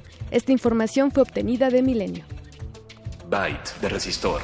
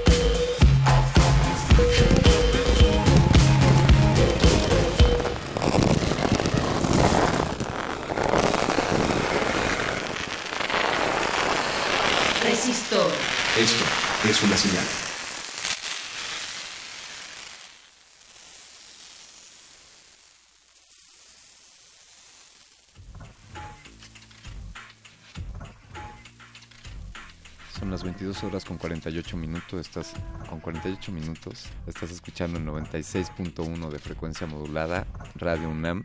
Estamos hablando en Resistor sobre trabajos del futuro. Estamos con Carlos Morales, él es colaborador de Forbes de la revista y es un especialista en, en distintos medios y en esto del futuro es alguien bastante entendido. Carlos, habrá quienes diseñen las experiencias cuando nos sumerjamos en experiencias virtuales. Ya, ya lo están haciendo, creo. Eh, uno de los empleos del futuro es el, este diseñador de experiencias de realidad virtual, que, que, que si lo pensamos un poco en realidad, lo- toda la gente que trabaja en la industria de los videojuegos ya lo hace. Eh, es un trabajo colectivo, eh, pero es la inmersión en estos mundos eh, artificiales que, pues, que son tan atractivos, ¿no? Y que pueden llegar a ser adictivos de, manera muy fácil porque pues, es muy placentero, ¿no? Poder entrar en una realidad que no es la tuya y que además eh, implica menos riesgos que, que vivir en el mundo tangible. Eh, justo lo decías también, ¿no? Fuera del aire. Es como diseñar la Matrix un poco. Y creo que fue, no, más bien fue Elon Musk, el, el CEO de Tesla y SpaceX. Hace poco, el año pasado, en una conferencia que dijo que él veía dentro de no mucho tiempo este, lo que él denominaba un lazo neural entre una computadora y el cerebro humano, que sea como una interfaz física que te conecte con tu smartphone, por ejemplo, Claro. y, te, y te, te dé todo ese poder de cómputo y procesamiento Ah, al- wow. a tu disposición automática. Pero yo me imagino qué pasará en el futuro cuando puedas, puedan conectar a tu cerebro las suficientes terminales electrónicas o eléctricas para darte los impulsos en los lugares indicados para que seas capaz al ser al, al- al entrar en estas realidades virtuales de, de sentir, de oler, de Sí, no sé, de, de- de poder moverte, ah, más allá de De estos, de estos trajes ápticos que están proponiendo pa- como para poder eh, experimentar de alguna manera, de forma artificial, los mundos de realidad virtual, ¿no? Un poco de lo que hablaba Cory Doctorow en, en Little Brother. No, en, en Ready Player One. ah, este futuro donde hay una realidad virtual en la que todo mundo hace lo hace toda su, su actividad económica la realiza dentro de este mundo virtual. Alguien tiene que diseñarlo y ese va a ser uno de los trabajos del futuro también. Sí, como crear la Matrix, lo que decías, ¿no, Alberto? O sea, ah, debe haber gente que requiera de estos servicios especializados de una vida perfecta en el mundo de la realidad virtual. Y va a haber, yo creo que, muchos usuarios, muchos hablamos, clientes. eh, eh, aquí en, Res- en Resistor hemos hablado sobre, bueno, user experience, sobre la experiencia del usuario y toda esta disciplina del diseño de interfaces, cómo interactuamos con los dispositivos. Y esto que estamos diciendo, el diseñador de experiencias virtuales es el diseñador de user experience al máximo nivel, ¿no? Todo tu entorno sería construido por este, estos diseñadores y, y, es- y las posibilidades que eso abre son infinitas, no solo replicar una realidad y pintarla de un color más bonito que el de la que conocemos, sino inventar nuevas realidades y, y escenarios completamente distintos. Hay, hay una, hablo que hablabas de la interfaz de usuario, pero, hay veces en que cuando ves a alguien utilizando, no, ah, la realidad virtual por el momento está restringida a estos controles físicos, ¿no? No sé, pienso en el Oculus Rift y tiene estos controles ápticos en los que puedes avanzar, retroceder, eh, pero todo es el botón y el stick. Y cuando hay, por ejemplo, realidad aumentada o realidad mixta, eh, muchos de ellos ya responden a controles que son eh, como gestos en el aire. Entonces, hasta el momento estamos acostumbrados a interactuar con, no sé, con la computadora a través de un mouse y un teclado, con el smartphone a través de, de, de comandos táctiles. Pero creo que tienes toda la razón y, y es súper interesante pensar en el replanteamiento absoluto de la manera en cómo nos relacionamos con nuestros dispositivos. O sea, ¿cómo vas a ver si yo estoy, si yo tengo unos lentes de realidad aumentada y estoy en mi casa, en mi sala, en un espacio físico que es tangible y quiero ver una tele, y quiero que se despliegue una pantalla de 80 pulgadas en, mi- en la pared que tengo a la derecha? ¿Qué gesto tengo que hacer para que, el- para que esa pantalla se despliegue ahí? O sea, eso es un nuevo lenguaje completamente y quien lo desarrolla de una manera directa, clara y muy fácil de replicar, creo que va a tener muy buena chamba. Eso es trabajo de la domótica, ¿verdad? Es trabajo, creo que. No sé, creo que es una de los, uno de los trabajos que aún no existe y, que van a ser Que se multidisciplinarios. están desarrollando Ajá. seguramente, ¿no? En estos instantes. Tenemos un- unos comentarios en Twitter. Eh, cardiófago eh, manda, man- te manda saludos, Celo. Ah, gracias. Dice, hola Elo, saludos a todo el team resistor del equipo Picnic, los estamos escuchando.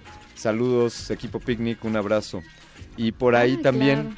eh, Cardiófago también nos dice, o ya no va a haber trabajo humano, drones y fotógrafos periodistas.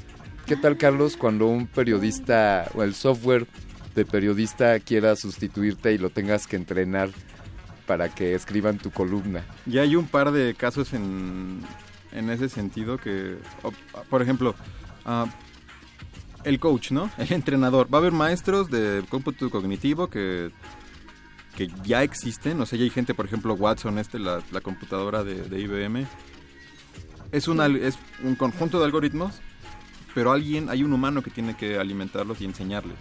Entonces, ah, es como enseñar, es como cuando las empresas te piden que capacites a quien te va a reemplazar porque te van a despedir. Es un poco como ese sabor agridulce de que ya te vas, pero que tienes que... Antes debes de dejar tus conocimientos a esa Ajá.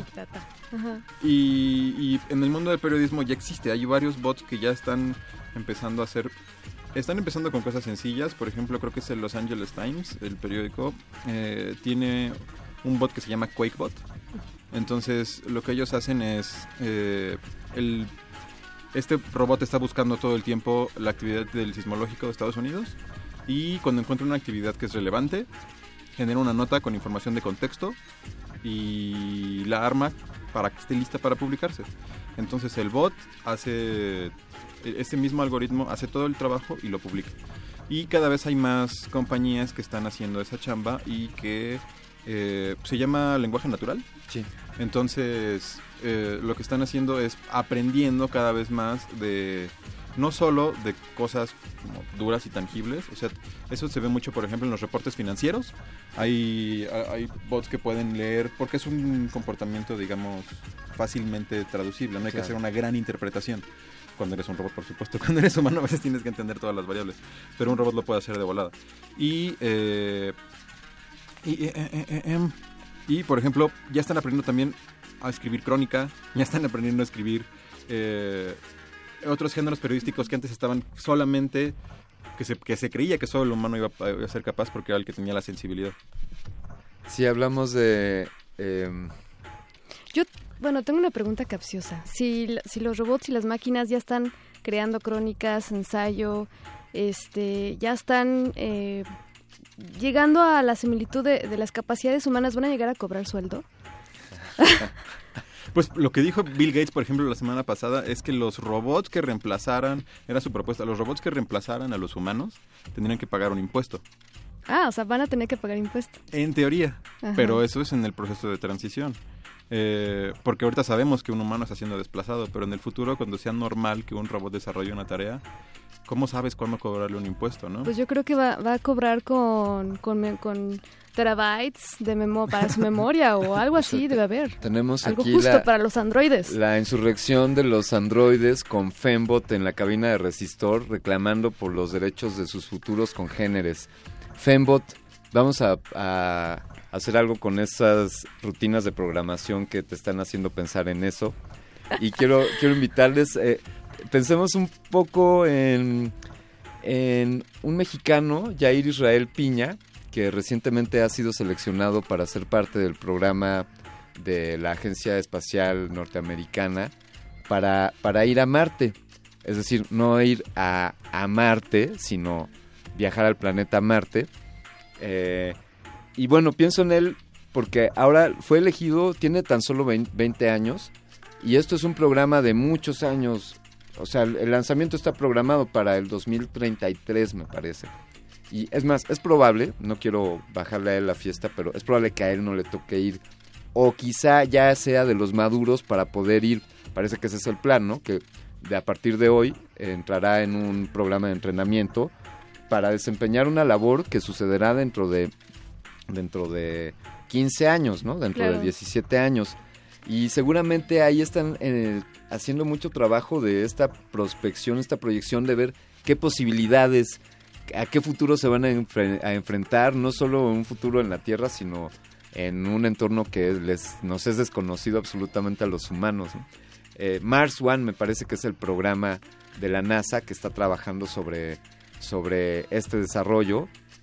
Eh, sin duda es una, una buena reflexión de Jair. Jair, si nos estás escuchando, pronto, pronto nos pondremos en contacto contigo. Lo- Te lo que- felicitamos. Y bueno, pues vamos con un corte, Alberto Candiani, y regresamos con Trabajos del Futuro en compañía de Carlos Morales. No se vayan.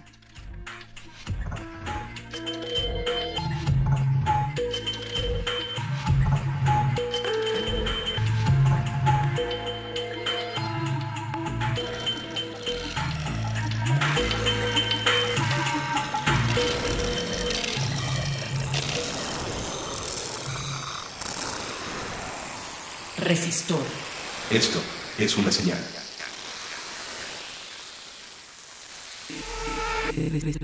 Resistencia modulada. Resistencia modulada. De las vistas de Salvador Toscano a la época de oro. Del celuloide a la era digital. Filmoteca UNAM. Sala de exposiciones, acervo y restauración, cine en línea, talleres, hemeroteca. Circuito Mario de la Cueva, frente a la Facultad de Ciencias Políticas y Sociales. Entra a www.filmoteca.unam.mx. En Facebook y Twitter somos Filmoteca UNAM. Ahí encontrarás la oferta visual que tenemos para ti. Filmoteca UNAM. Una orquesta en la cocina Cuarteto de cuerdas en el auto. y un violonchelo solista sentado en el sillón favorito de la sala. Orquesta Filarmónica de la UNAM. Desde la sala Nezahualcóyotl, Escucha los conciertos los domingos al mediodía. desde la comodidad de tu casa. 96.1 FM. Radio UNAM.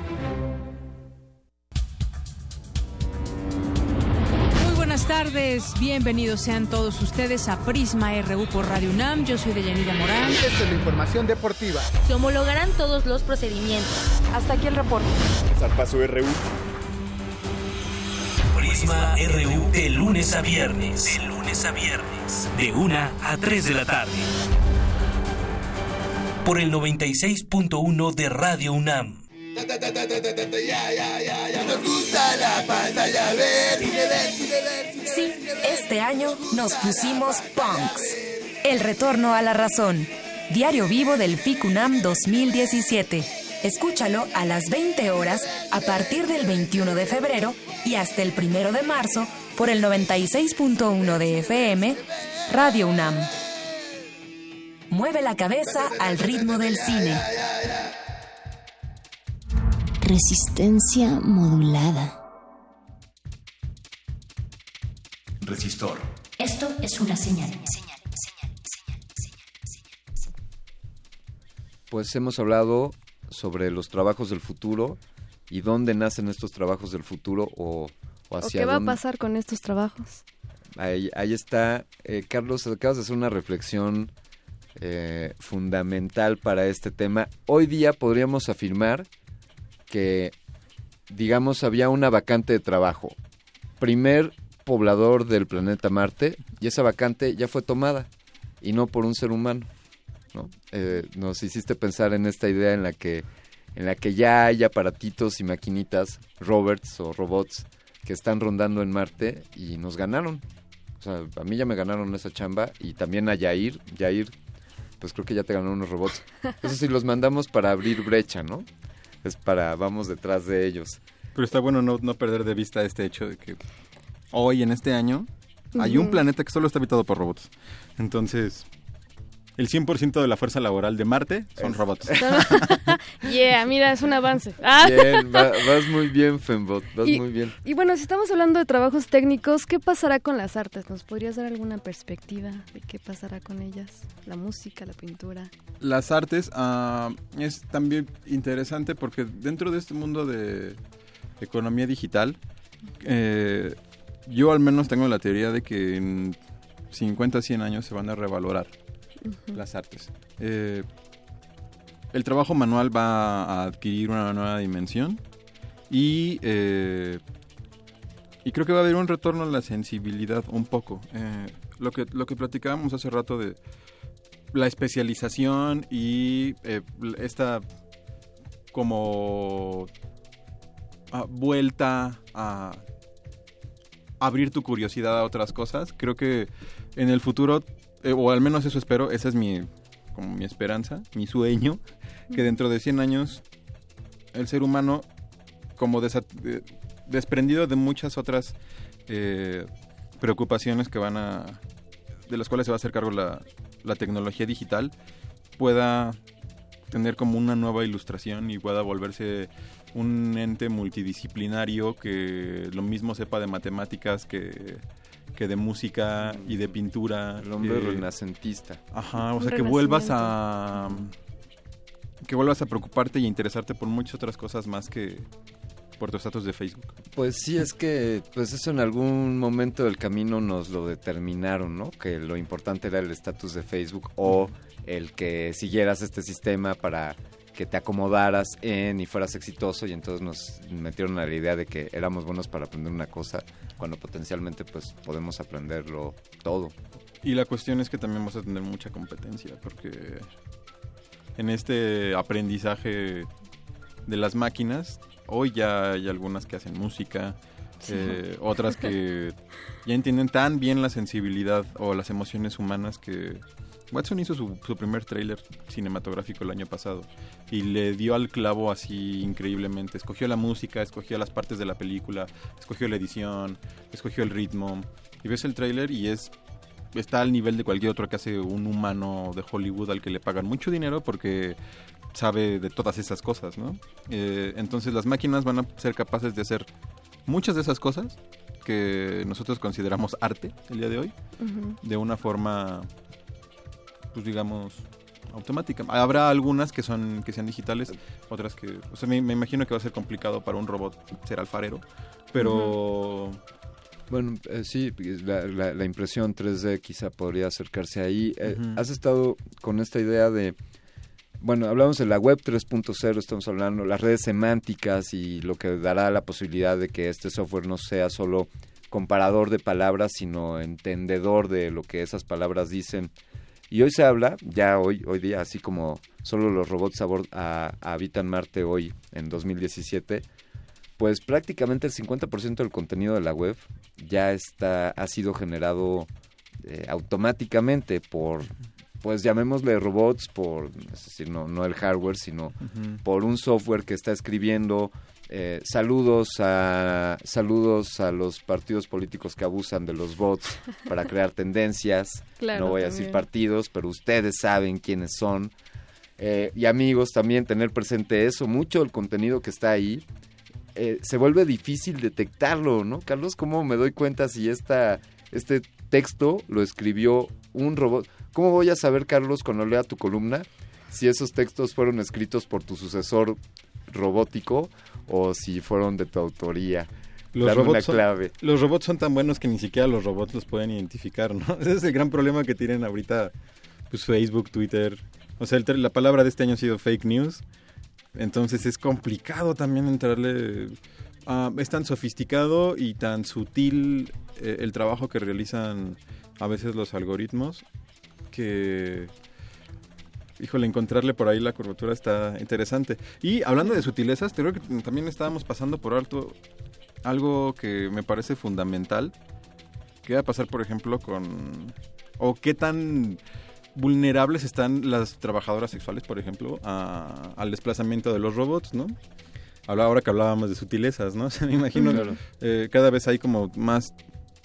ah, hay, por ejemplo, no sé, estas muñecas inflables japonesas que, que, que son muy, muy, muy parecidas en textura, en...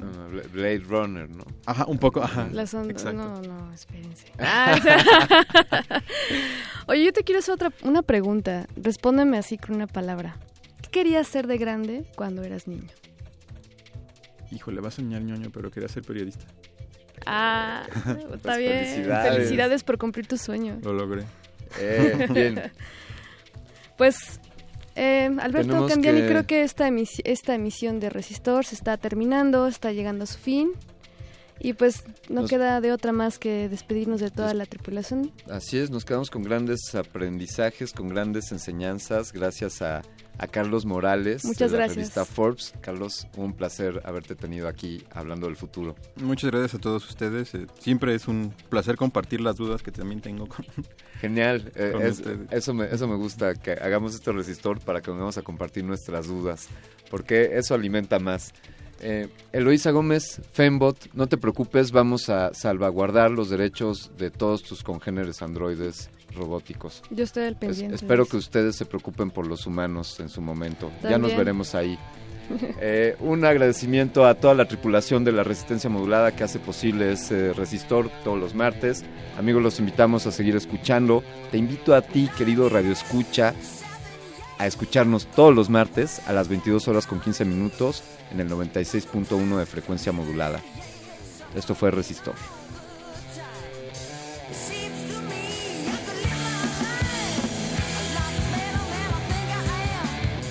Resistor.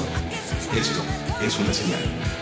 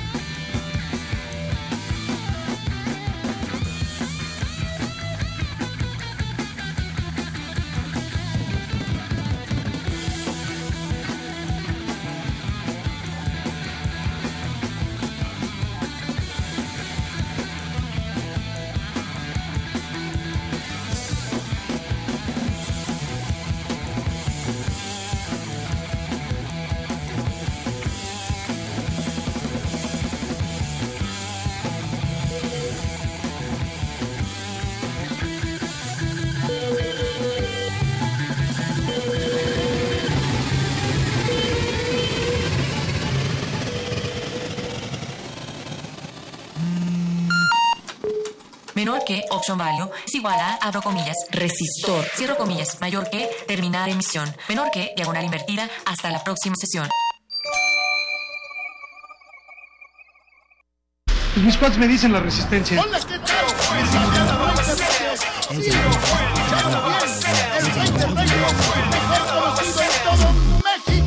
A ver qué día me callo está ahí por el taller para hacer del apodo. Yo,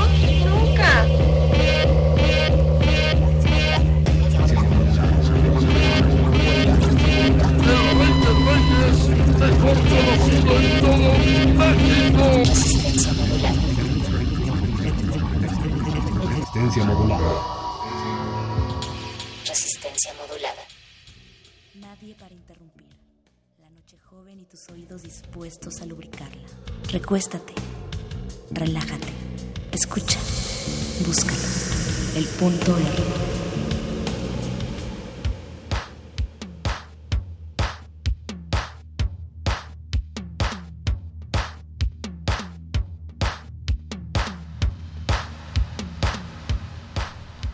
Antes de la desolación total, un hombre se permitió abrir su corazón a otro hombre, y con ese modesto acto de amistad, el mundo había cumplido el fin para el cual había sido creado. De hombre a hombre y de un lugar al tuyo, cauce lascivo de tu áspid sigo, mas si descubro que no vales, huyo, y el ciclo de la búsqueda persigo. Esto es el punto R.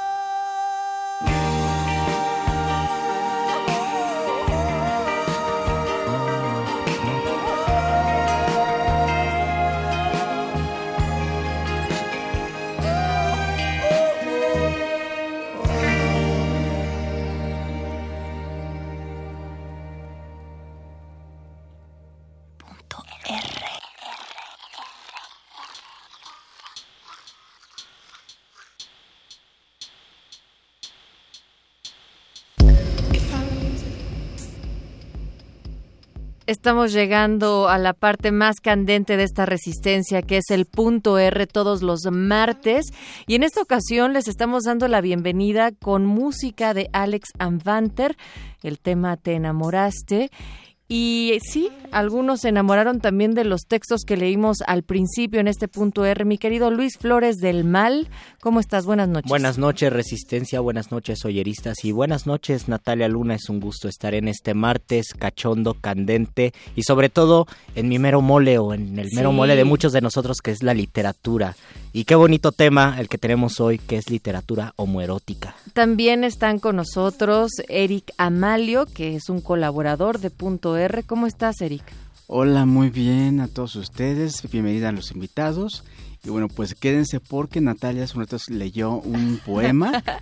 ya me estoy cachondo. emocionando con los poemas. Luis se sonrojaba, sí. pero bueno, Natalia nos lo va a leer. Así que quédense con nosotros. Eh, es literatura al principio con nuestros invitados, ya decías muy bien, Eric, Daniel Olmos, que él eh, es uno de los que van a presentar casi casi los relatos visibles para mitómanos valientes aquí ante el auditorio. Bienvenido, querido Daniel, ¿cómo estás? Bien, gracias Natalia. Y también tenemos a César Cañedo. Bueno, Daniel es licenciado en ciencias religiosas, especializado en psicología pastoral, taratología y edición de libros. Su producción literaria abarca libros de texto, manuales, biografías breves, libros de desarrollo humano, relatos y una novela infantil. César Cañedo es de Sinaloa, es poeta, atleta, profesor, investigadora. Actualmente estudia el doctorado en letras, ya casi sale de ese doctorado, cosa que nos da mucho gusto, de letras en la Ay, ya, UNAM, por favor. donde Ya, ha por favor. estudiado su licenciatura y maestría con trabajos de investigación sobre poetas y escritores marginales mexicanos del 19 y también es fundador y co-director del Seminario de Literatura Lésbica Gay. César y Daniel, bienvenidos a este espacio del punto R. ¿Cómo se encuentran esta noche? Gracias, Luis, gracias, Natalia. Yo acaloradísimo. Ay, justo porque estamos en el punto más candente, en ese en donde se encuentra la pregunta inicial que es, ¿de qué estamos hablando cuando decimos literatura homoerótica? ¿Es esto lo que ustedes escriben o qué? Bueno, en, en mi caso los eh, ha sido difícil que no se identifiquen los relatos gays este, con la con el homoerotismo. Este, es una mm, complicación que de repente he tenido. Eh, a algunos amigos les llegaba a platicar, sobre todo heterosexuales, que estaba escribiendo hace año y medio unos relatos eh, gays y decían, ah, eróticos. No, es que no necesariamente, ¿no? El problema es que se reduce en muchas ocasiones este, a- al gay con su genitalidad. En este caso, en los relatos, algunos tienen ciertos rasgos de homoerotismo, pero nada más como, como un contexto, este, simplemente. Pero en realidad son relatos que tratan de, de aportar algo a la visibilidad gay. Y en el caso tuyo, César. Sí, coincido un poco con la postura de, de Daniel. Decir literatura homoerótica es decir uno de los tantos nombres que se le ha dado a una manera distinta de escribir desde, desde que uno decide agenciar un deseo que no es el heterosexual y que va a representar, eh, como dice Daniel, más allá, ¿no? no Es decir, sí hay mucho homoerotismo, hombres que tienen prácticas sexuales deseantes con otros hombres en este tipo de literatura, pero no es solo eso, ¿no? Por eso se, pensó en algún momento como un tema, el tema de la literatura homoerótica, ¿no? Por eso después, cuando hay apropiaciones y reapropiaciones políticas para visibilizar modos de ser distinto, modos de vivir y sentir el mundo distinto, no solo el ano, pues, sino vivir, sentir todo distinto, que es en este caso una identidad gay o una identidad J, ¿no? que es lo que yo, yo trabajo y defiendo y soy. ¿no? O sea, mi literatura no es gay, es J, que es un paso más allá, o un paso más acá, Sí. un paso más loca, local, Es localizada. Y que tiene que ver con una postura política, de, de visibilizar lo que uno es, ¿no? de lo que uno quiere ser, de lo que uno se construye. Y, y finalmente, bueno, eh, el hecho de que haya o no, pues es un, debate, pues hasta cierto nivel absurdo, ¿no? Que fue primero el huevo la gallina, hay literatura, tal, porque es una manera también de, de nombrar algo, algo que existe, ¿no? Es, y nosotros decidimos nombrarlo así porque lo sentimos desde una perspectiva y una vivencia que es distinta, con, un, con una serie de sensaciones, realidades, problemas que nos afectan a, a los que nos asumimos con otra identidad, ¿no? Eh, luego está el estereotipo de, pues, los gays o los jotos nomás se la pasan cogiendo, por eso es homoerótica. Y sí, sí, cierto, somos bien cogelones, pero también tenemos otro tipo de problemas Pero asociados a nuestra manera de relacionarnos con nosotros, relacionarnos con otras personas, con, con las personas que nos atraen, con la vida.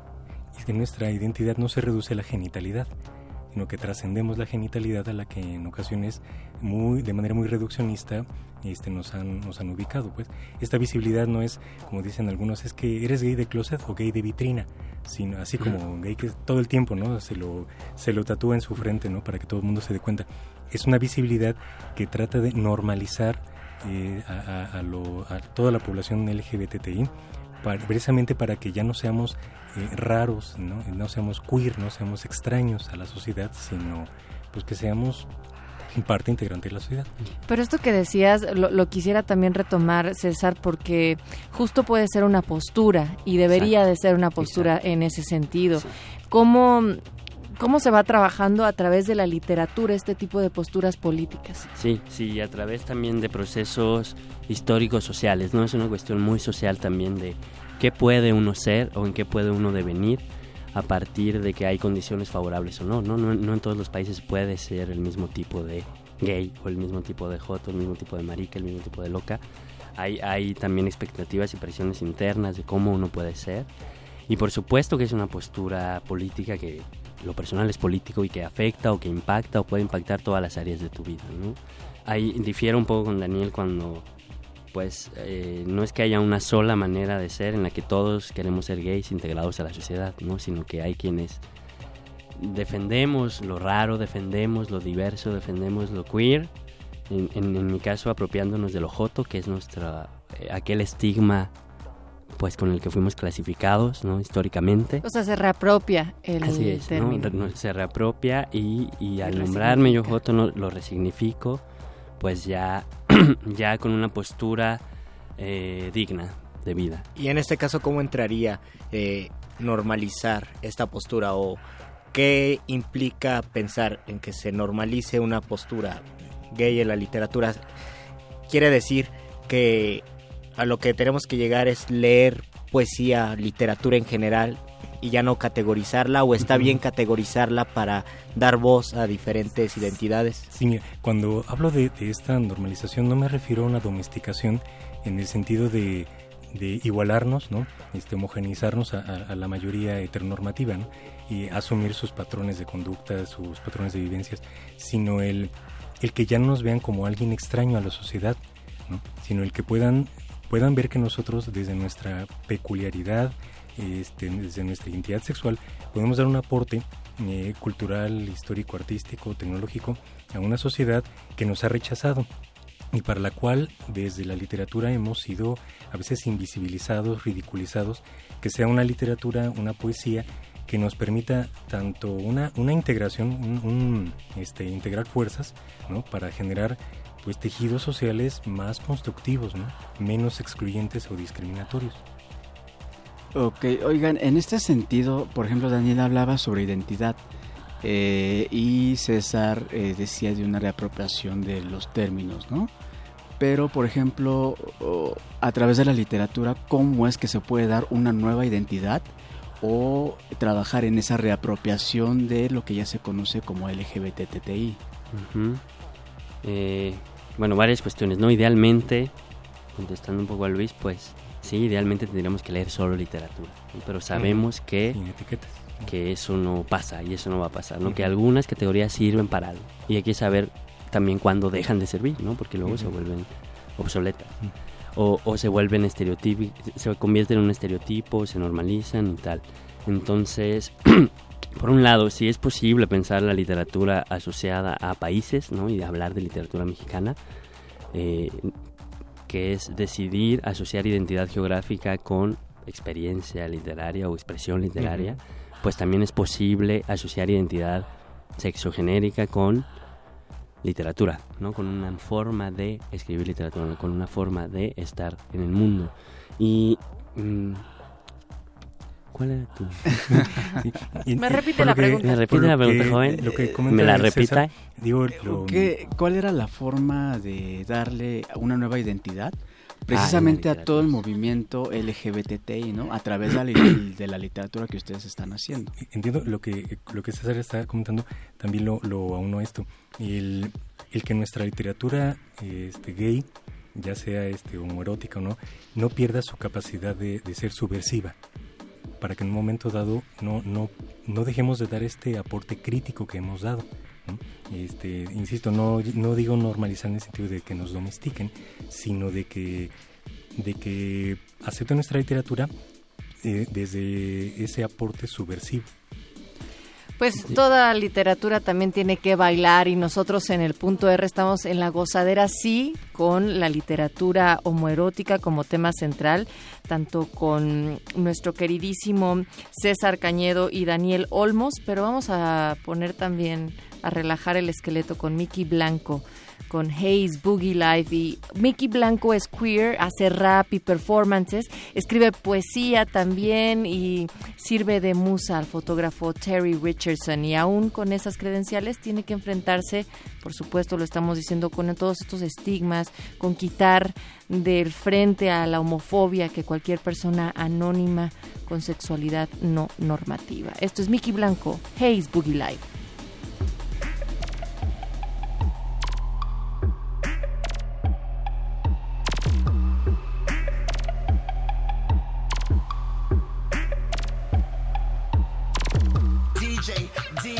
Prime club minister, play my track, cause the beat is sinister. DJ, DJ, prime club minister, play my track, cause the beat is sinister. Strobe light, blink, blip, blip, blink, blink. I feel like somebody roofied my drink, drink, drink, drink. Dance floor politics, asses out, asses out. Your shorty, you was about to get worked the fuck out. Some bitches came, some bitches conquered, some bitches got laid down in the slaughter. Bad motherfucker. Let me duff this motherfucker. Pretty girls, pretty girls, traveling packs. So while you bitch made niggas stop talking back. So while you bitch made niggas better count your sex. So while you bitch made niggas better watch your backs. It's a war out here. The real rest of gimmicks, they all wanna be stars, but their hearts ain't in it. They all wanna go far, but it's survival of the fittest. So a spitter killer likes me, come around and fuck it See it in her eyes, cats wanna play. Let me roll the dice, see what I can lay. Lay them feel right, see what I can slay. Haze, boogie life, fiends like to wild out, gullies like to wild out. Eyes, cats wanna play. Let me roll the dice, see what I can lay. Lay them right, see what I can slay. Haze, boogie life, fiends like to wild out, gullies like to wild out. Where she come getting here? What this faggot doing here? Sludge fucker, listen here, attack from the back. I'ma leap from your sleep. Somebody give me a stab so I can hurry these fucking sheep. When my shit drop, it hits the six million circulation. Illuminati, who? Illuminati nation. The great white height. Yes, Miss Blanco. Got all these cats shook from LA to Toronto. Got all my flights booked. Cape Town to London, Paris to Geneva, Tokyo to Compton, the thriller and vanilla, laid up counting thriller. Only top villa, only rocks, my nigga. Yeah, we rock, my nigga. To the top, go figure. The great white hype, Miss Blanco, game killer. Think they forgot what this supposed to sound like, scans. See it in her eyes, cats wanna play. Let me roll the dice, see what I can lay. Lay them feel right, see what I can slay. Haze, boogie life, fiends like to wild out, gullies like to wild out. Eyes, cats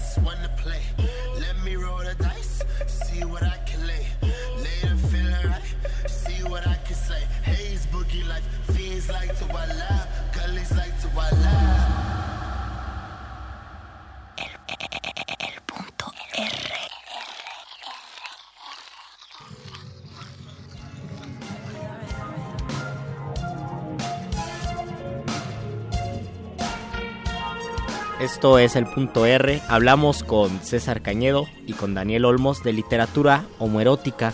Eh, César es poeta, ha escrito, tiene dos publicaciones de las que nos va a hablar en un momento. Y Daniel Olmos tiene un libro de relatos que es muy interesante porque son relatos cortos, relatos con temática eh, gay.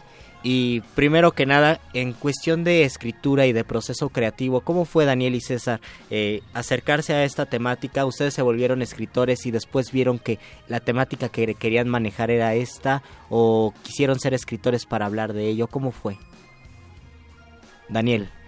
Eh, bueno, en mi caso yo vengo escribiendo desde el 2002 en varios eh, medios, eh, revistas y algunas editoriales. Y fue hasta casi finales de, hasta el otoño del 2015 que así, pues un día le dije a un amigo, ah, te voy a escribir un mini relato. Y se lo empecé a escribir y dije, ah, pues creo que me gustó el asunto, ¿no? Se me hizo muy, muy terapéutico. Y empecé a, como a, a escribir así pensando en hacer una antología que primero iba a ser de 41 relatos, ¿no? Ujú. Por el famoso número. Y después dije, no, mejor este, vamos reduciendo. Eh, el proceso creativo fue más de como, como dejarme inspirar por historias, por vivencias, anécdotas que he escuchado y a partir de ahí ir estructurando, ¿no?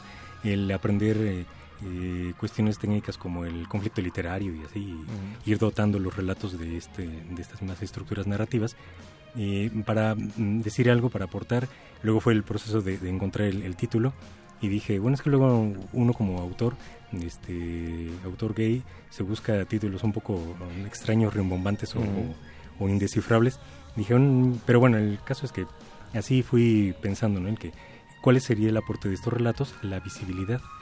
Y a partir de ahí ya fue la, la construcción del, del título del, del, del libro, Relatos Mm. Visibles para Mitómanos Valientes. Me dejan adelantarme tantito para decir que vamos a tener tres ejemplares de regalo para los puntoerristas que nos escriban Que o nos que manden nos un llamen. inbox. Ajá. Nos pueden mandar un inbox o llamar directamente al 55 23 54 12 si contestan la pregunta de cómo se llama la primera edición de la famosa novela de em, de Luis Zapata que se publicó en 1979 y, Y con eso se llevan uno. su ejemplar de relatos visibles para mitómanos valientes. Y César Cañedo, ¿cuál es tu proceso y cuál fue tu acercamiento? ¿Por qué ser escritor?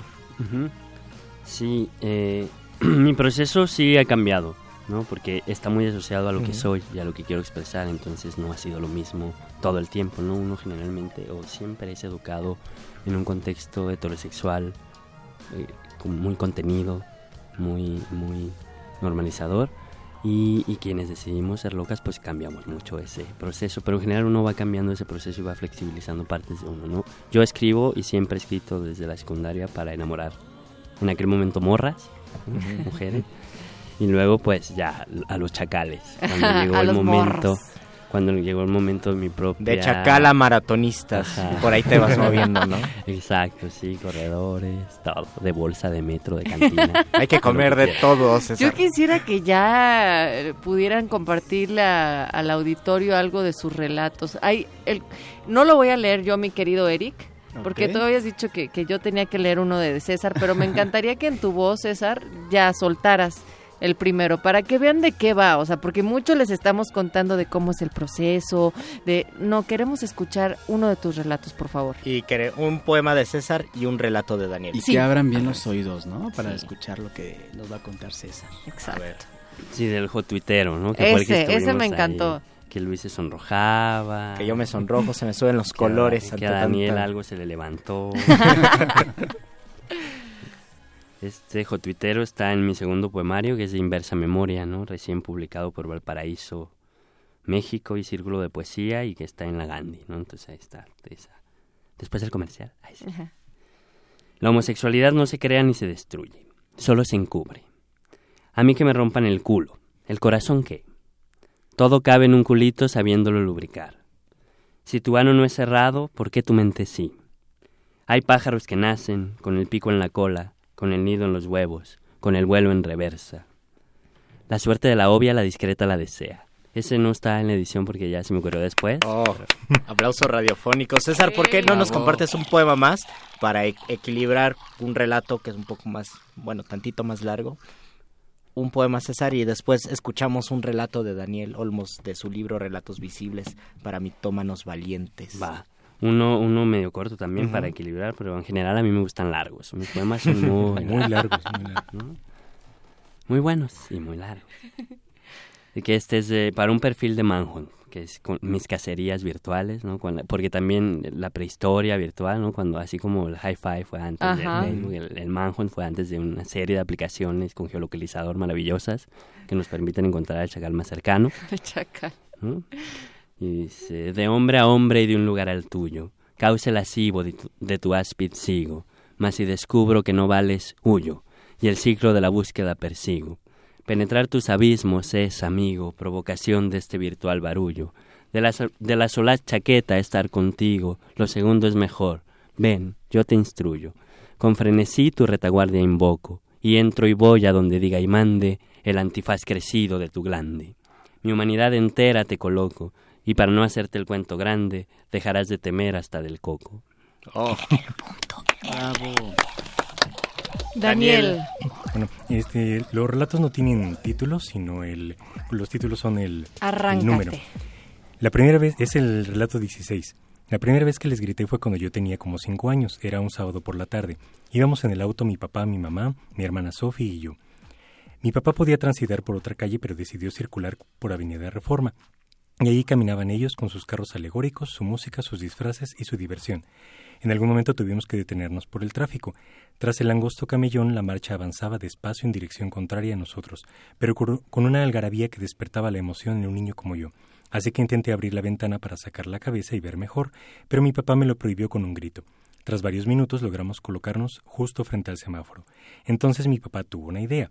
Me dijo, Mira, Alfredo, cuando yo te diga, abres la ventana, gritas putos y la vuelves a cerrar. ¿Por qué tengo que gritarles eso? ¿No es una grosería? le repliqué. No seas menso, hijo. Putos no es grosería, es como le dicen a estos, afirmó mi papá. Mi papá. Entonces lo obedecí, esperé su señal, grité con ganas y de inmediato mi papá arrancó el auto. Él reía a carcajadas y yo lo imité para agradarlo. La misma escena se repitió cada junio durante unos cuatro años, hasta aquella ocasión en que, tras gritarles a los chicos de la marcha, mi papá no pudo avanzar porque calculó mal el cambio de luz del semáforo. Entonces algunos de ellos se acercaron al auto, y al verlos mi padre se hundió en su asiento y nos ordenó cerrar rápidamente todas las ventanas. Los chicos le reclamaron a mi papá que no debía incitarme al odio y a la homofobia, palabra que yo nunca había escuchado. Mi papá no dijo nada y prefirió voltear su cabeza hacia el lado contrario de su ventanilla. Papi, papi, ¿ya viste ese desfile? Está padrísimo. Cuarenta años después, mi hijo pequeño mira por primera vez una marcha del orgullo LGBT, justo desde el carril contrario de la avenida Reforma. Pero no se conforma con observar, abre la ventana del auto y saluda sin ningún reparo. Hola, hola amigos. Hola, nene, responden varios chicos vestidos como personajes de videojuegos. Uy, me saludaron, dijo emocionado mi hijo. ¿Qué les digo, papi? Entonces llegó el momento que muchos padres esperamos, aquel que nos obliga a decidir si la tradición familiar continúa o si la superamos con nuevas decisiones, ser fieles a los que nos precedieron o a los que están vivos en el aquí y ahora. Yo quise mucho a mi papá, así que él se sentiría muy orgulloso si mantuviera su legado. Durante unos instantes sopesé con cuidado el dilema, porque realmente mi lealtad hacia mi padre nunca había sido probada. Miré por el retrovisor a mi hijo menor y su imagen despejó mis dudas. En definitiva, de- decidí ser fiel a mi presente. Diles lo que quieras, pero no los insultes, le respondí. Mi esposa también intervino. Pues salúdalos otra vez. Grita muy fuerte, feliz orgullo, propuso mi hijo adolescente, que habl- habló por primera vez desde que salimos de la casa. A los gays nos gusta que nos feliciten de esa forma. Entonces mi hijo pequeño volvió a sacar su cabeza por la ventanilla, respiró hondo y gritó con fuerza. ¡Feliz orgullo! Marcha gay, recuerdos de la infancia, una tradición paternal rota y una repentina salida del closet. Nada mal para un paseo sabatino en familia. House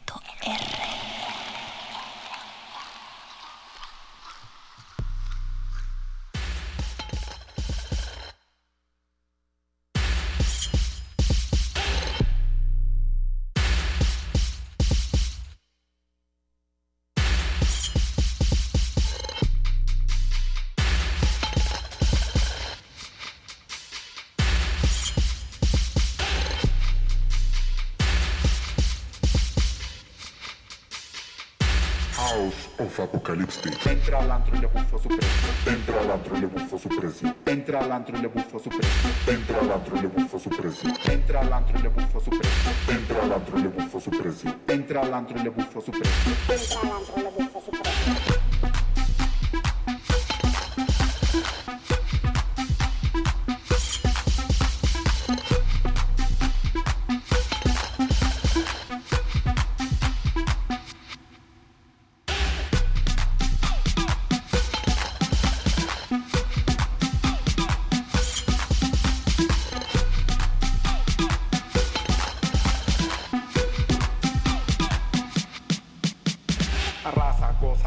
Poderosa. Arrasa, goza, posa poderosa. Arrasa, goza, posa poderosa.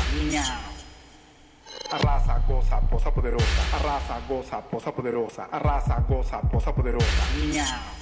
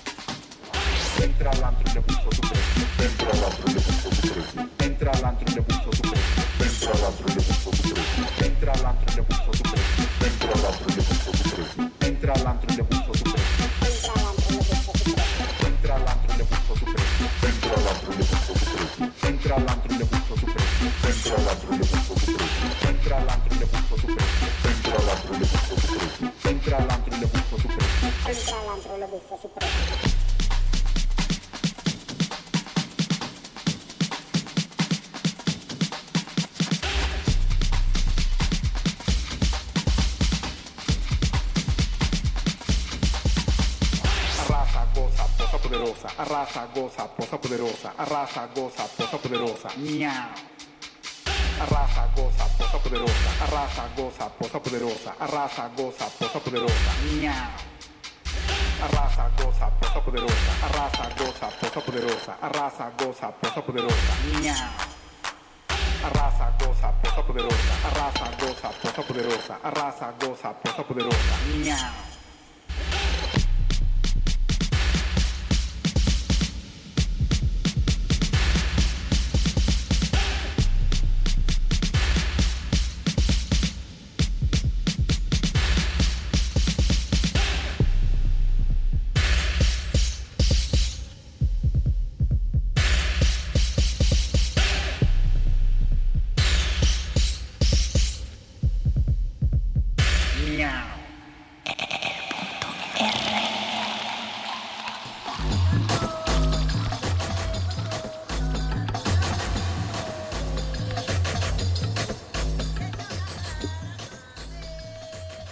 Let's have a kiki. Uno, uno, uno, uno, uno. Labro la noche con mis bits y manos, bufecoreando hermanas la caída. Chasco los dedos de afinar las líneas, giro mí misma la confianza pródiga de vomitar a toda inventadísima en el danzante vogue apocalista. Revelo el fin de todo lo fijado, del odio y estereópito falínico. Pasaré lo gallarda y loca plena, con mirada Chanel manocintúrica que vaivena un final risa perrante. Congratulo el sabor de arrasaposa, con ritmo de las cuerpas abiertónicas, torciendo lacios pasos taconidos. Dos, dos, dos, dos, dos. Detén tu pose, manotea el sentido, pelea tu suerte de mujer rabiosa, retráete perra, te conjuro al suelo, y reza el piso de tu himno fémino. Calle y vuelve a caer, no te levantes, que desde abajo pega más el lodo, tacona mística el andar de pato, y abre las piernas torcida amenazas, para batallas accionar con garras. Sorbe ese beat y vuélvete maestra, de la frialdad escudo en una estatua, que elegantizas de segura diosa. Pule tu rostro delicado y mísero, en cada mano serpentear el aire. Víbora mira al arribar en turno, vuélvele polvo el coño con tu baile. Hazla que pague caro el no ser perra. Dale perlas y cerdos, sé el chiquero, donde se fundan de labial y el rimen. Casa la bruja con tu risa sáfica, trenza sus sueños con tu instante pose, corona llévate la noche negra. ¿A qué hora vas por las tortillas perra? ¿Para cobrarte el aire que respiras? Tacón y clávale la cruz de Crista para que gima de placer boguero y frena todos tus impulsos públicos al sonar la trompeta de la bestia que santifique esta batalla fem. Tres, tres, tres, tres, tres. Congela rítmate de drama espejo para corona estrella de tus pechos, de virgen leche en el juntar las manos, que condenó la esencia a no ser pulcra. Santificado tu rencor nos guarde, de ser abyectas por los siglos poses. Frenar en seco y resetear la mancha, pausar la rima y habitar la pausa, y proclamar dignífica en la pista la triunfal pose mística, detente.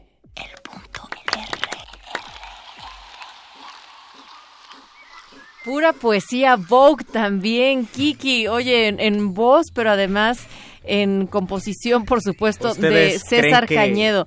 ¿Ustedes creen que, lo- que es improvisado el programa? No. No. Habíamos seleccionado esa canción justamente porque sabíamos Justo. que César Cañedo iba a leer ese poema. Sonó eh, de Lao featuring Franca Polari, Arrasa y Goza, quienes aquí en Resistencia Modulada se han presentado con el Ballroom, un Vogue, y esto que no solamente es mostrar unos pases de baile, unos pasos de baile mientras la gente chifla, sino es todo un estilo de vida, una actitud, un espacio mental, físico, donde las fronteras se eliminan, y esto también ha trascendido hasta tu literatura, César. Sí, sí, porque soy miembro de House of Apocalyptic, hija de Franca Polari, Ay, yegua wow. del Apocalyptic, ¿no? embajadora de Ay, la me encantaría que vieran ahorita a César también.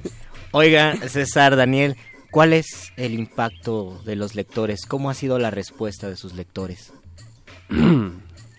¿Impacto por dónde? El impacto por delante, donde por quieras. detrás, por el bolsillo. Podemos empezar si quieres por delante. Muy bien. Ha sido muy buena en todos los casos, ¿no? Por todos Sí. lados. Eh, eh, he tenido muchas satisfacciones, no solo en términos de que pues mis libros, los dos poemarios son del año pasado, sino que mucha gente de muchos lugares se ha acercado, me ha preguntado, me ha invitado a, a lugares distintos. He, he tenido muchos contactos con gente que está haciendo cosas distintas. También en algunas presentaciones que he tenido se ha acercado a mi gente que me dice, bueno, pues con esto me animo a ver esto distinto o a salir del closet o a, a pensar en mi hermano o en mi amigo o en alguien. Entonces, porque a mí me interesa esa literatura que no se queda con una idea de la identidad, sino que la ve estas identidades sexogenéricas como problema o la vive como problema, como un no quedarte en el mismo lugar, ¿no? sino pensarla, replantearla todo el tiempo. En tu caso, Daniel. Eh, yo he encontrado también muy buena respuesta y gente que dice, es que a mí no me, no me gustaba leer eh, narrativa, ¿no? Empecé a, leer tu libro y me encantó, ¿no? Y me lo, me lo eché en una, una sentada casi casi. El libro. Y- el libro, sí, el libro. Y este... Y luego en, en Iztacalco lo presentamos en un centro cultural y eh, con un público mayoritariamente heteronormativo. Pero tuve muy buena recepción, gente que dijo, este, ah, yo lo quiero para, para este, leerlo. Y, y uno pensaría que un público así no se motivaría para, para adquirirlo. Como decir, ah, yo soy heterosexual, Ajá, ¿no? para no quiero leer a pero- Daniel y a César. Ándale, así, pero sí. como leímos uno de los relatos, entonces también les gustó mucho y, y tuvimos también muy buena respuesta. Y la, la, la idea esta también es como, como relatos que vayan también ayudando a generar sentidos. ¿no? De- dentro de las diversidad, la multiplicidad de identidades que hay, pero que generen también sentidos. Sí, así como, así como la literatura ah, pues de magia y hechicería de Harry Potter no te saca la varita y te hace mago, ¿no? La Esta sí te literatura- saca la varita. La literatura Tu J sí te saca la varita, pero no te hace Joto necesariamente, ¿no? No. Cualquiera puede leer y acercarse. Y sí, sí, qué bueno, creo yo. Porque también es una invitación, como lo decían ustedes, para conocerse, para aceptarse y para expresarse. Exacto. Oigan, en este sentido, este también su literatura sirve para legitimar al movimiento LGBT o para eh, legitimar otro tipo de movimiento.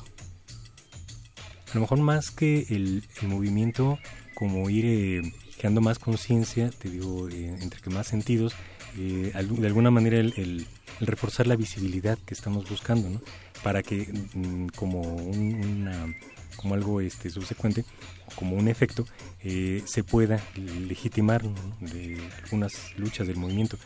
Pero sobre todo eso, ¿no? El, el visibilizar al, al, al gay, al- a la lesbiana, al, al, al queer, pues, al- a la gente queer. Ok, ¿y en tu caso, César? Eh, en mi cada vez me cuesta más trabajo la idea de colectivo LGTBI porque pues de alguna manera pienso que hay más como diferencias que se encuentran en algunos puntos, pero en otros para nada, ¿no? Y que pensar como colectivo limita algunas luchas, ¿no? Sino que también se vale separarse, se vale eh, confrontar a, a otras luchas dentro de esa lucha, es decir, no hay una lucha común, definitivamente, ¿no? Porque pues de alguna manera los derechos, las garantías las han tenido históricamente gays y lesbianas, pero aquellos que no estamos conformes ni con lo gay, o sea, si no, no me siento gay, pues, no me siento jota loca obvia, y eso choca con lo gay muchas veces. Incluso Eh, hay ciertos conflictos, ¿no? Este. Puede puede haber un colectivo, esto entre comillas, donde una persona a título personal diga es que a mí no me cae bien este perfil de gay, por Sí, ejemplo. ¿no? Lo que pasa es que en, Sí. en un mismo colectivo hay multiplicidad de identidades. Y eh, entiendo que por ahí va lo que, lo que dice César de eh, no, no podemos eh, ubicar una sola, una sola identidad este, queer o LGBTI Sí. no hay multiplicidad. Es decir, pensar que somos un colectivo y vamos para un mismo lugar y que somos un mismo tipo de algo raro, como nomás, no, eso no, no es, no está, no debería estar. Sirve para algunas cosas mínimas, como para encontrarnos en espacios de fiesta, para encontrarnos en espacios de, de cosas, pero en espacios de lucha me parece importante que, que reivindiquemos todas esas diferencias y diversidades dentro de lo que podemos ser y expresar. ¿no? Y que también, eh, en solo, perdón que te interrumpa César, que en algunos casos solamente estando y siendo parte de esas comunidades y disidencias se puede realmente argumentar y resistir. Es decir, nosotros de acá, de este lado, de repente es muy difícil encontrar cómo nombrar al otro, es más, cómo encontrar la definición de estos movimientos, pero desde adentro tú estás haciendo una crítica, me parece muy constructiva. Así es, sí, sí, justamente se trata de eso, de ver más de lo que está, ¿no? Porque pues en general se ven problemas gays y lésbicos y no se ven otra serie de problemas que pueden tocar otro tipo de luchas. Y, y por eso también mi, mi lucha, y, y también la lucha debe ser desde lo que uno quiere ser o puede ser o va a ser, ¿no? Por eso mi, mi, mi confrontación es con lo gay y, y- y reivindicar lo joto para mostrar otras maneras de ser más cercanas a lo que podemos ser, justamente. No podemos ser gays porque no tenemos esa American Express negra que tienen los gringos, ¿no? Ni, ni comimos pues 10 huevos en la mañana todos los días, sino que estamos en contextos de precariedad, de jodidez, ¿no? De, de maltrato, ¿no? Y cómo podemos reivindicar y trabajar Y el con ese término maltrato. J viene de aquí. Sí, Justo ya, de- exacto, del es nuestro. Federal. Y, y además del, en esta reivindicación me encanta el J loca obvia. Aquí ya tenemos, ustedes lo han escuchado, algunas muestras tanto del trabajo de Daniel Olmos y de César. Y César Cañedo, me gustaría también que nos recomendaran cada uno de ustedes algún otro autor de literatura homoerótica para el cual también se podrían Y acercar. que nos recuerden dónde conseguimos sus Sí. libros. Eh, Daniel. Este, bueno, primero lo del, este, lo del libro. eh, se puede conseguir en Voces en Tinta y en Rainbow Land, también hay en la zona rosa, en el pasaje Zócalo Pino Suárez, en la librería de Caligrama Comics o en la tienda que tengo en la página de Kichink, Ujú. este, que se llama Libros Deo o Libros Do, sí, Libros Daniel Olmos, ¿no? Y ahí tengo algunos de los, de los libros que he escrito. Recuerden que nosotros nos quedamos con tres ejemplares para que se los lleve la resistencia de relatos visibles para mitómanos valientes. La pregunta, mi querido Luis. Es cuál es la novela de Luis Zapata, ¿verdad? Así nada el- más. el ¿Cuál, es el, el el nombre, título? el título completo de la primera edición de la famosa novela de Luis Zapata? Exactamente. Está complicado, pero es, es justo Pero para quienes... les es fácil, hay internet, un inbox. Sí. César, por favor. a otros autores. Ah, vuelvo a, a- a uno de los temas que tocamos por un momento que hay mucho de literatura gay ahora J o Jotos o de Jotos, ¿no? Eh, pero me interesa, insisto, en aquella que, que no se queda con una idea fija de la identidad, ni de los ni de la manera de ser, ¿no? sino que está todo el tiempo en confrontación, que lo vive como un problema, ¿no? porque es un problema, ¿no? Es- nuestras identidades no se resuelven, sino que lo bonito es tener la oportunidad de estarla trabajando todo el tiempo, que es un trabajo de vida también, decidir qué queremos ser para qué momento de nuestra vida y cómo nos relacionamos desde ahí. Entonces ahí está pues el Misantoral de mexicanas, J. Sobias también, como yo, Salvador Novo y Abigail Bojorquez, Uy. ¿no? que son grandes, grandes autores. que Están siempre todo el tiempo en mi cabecera. ¿Y tus libros en dónde los encontramos? Mis libros, eh, Rostro Queer está en Voces en Tinta y conmigo directamente. Viajo en el último vagón del metro todo el tiempo porque es una, es una editorial pequeña, ¿no? con, con distribu- distribución pequeña también. Inversa Memoria está en la Gandhi también, en todas las librerías Gandhi y en, en, en Voces. Muchísimas gracias, eh, mi queridísimo Daniel Olmos, por venir a platicar con todo el auditorio de Punto También R. muchas gracias a César Cañedo. César Cañedo, gracias. Vamos a, a echar más voguing, queer, letras, mucho más en este punto R y por supuesto con nuestro queridísimo Eric Amalio esta noche aquí, The Guest in the House, pero que ya es residente del punto R. Así es, gracias a ustedes, gracias Resistencia, gracias Daniel, gracias eh, César. Y bueno, pues nos, nos escuchamos más bien para la siguiente ocasión. Luis Flores del Mal, Natalia Luna, muchísimas gracias. Betoques y Andrés Ramírez, gracias. Ya puedes abrir las cortinas. La intimidad puede esperar. Solo un poco. Hasta otra noche. Cuídate.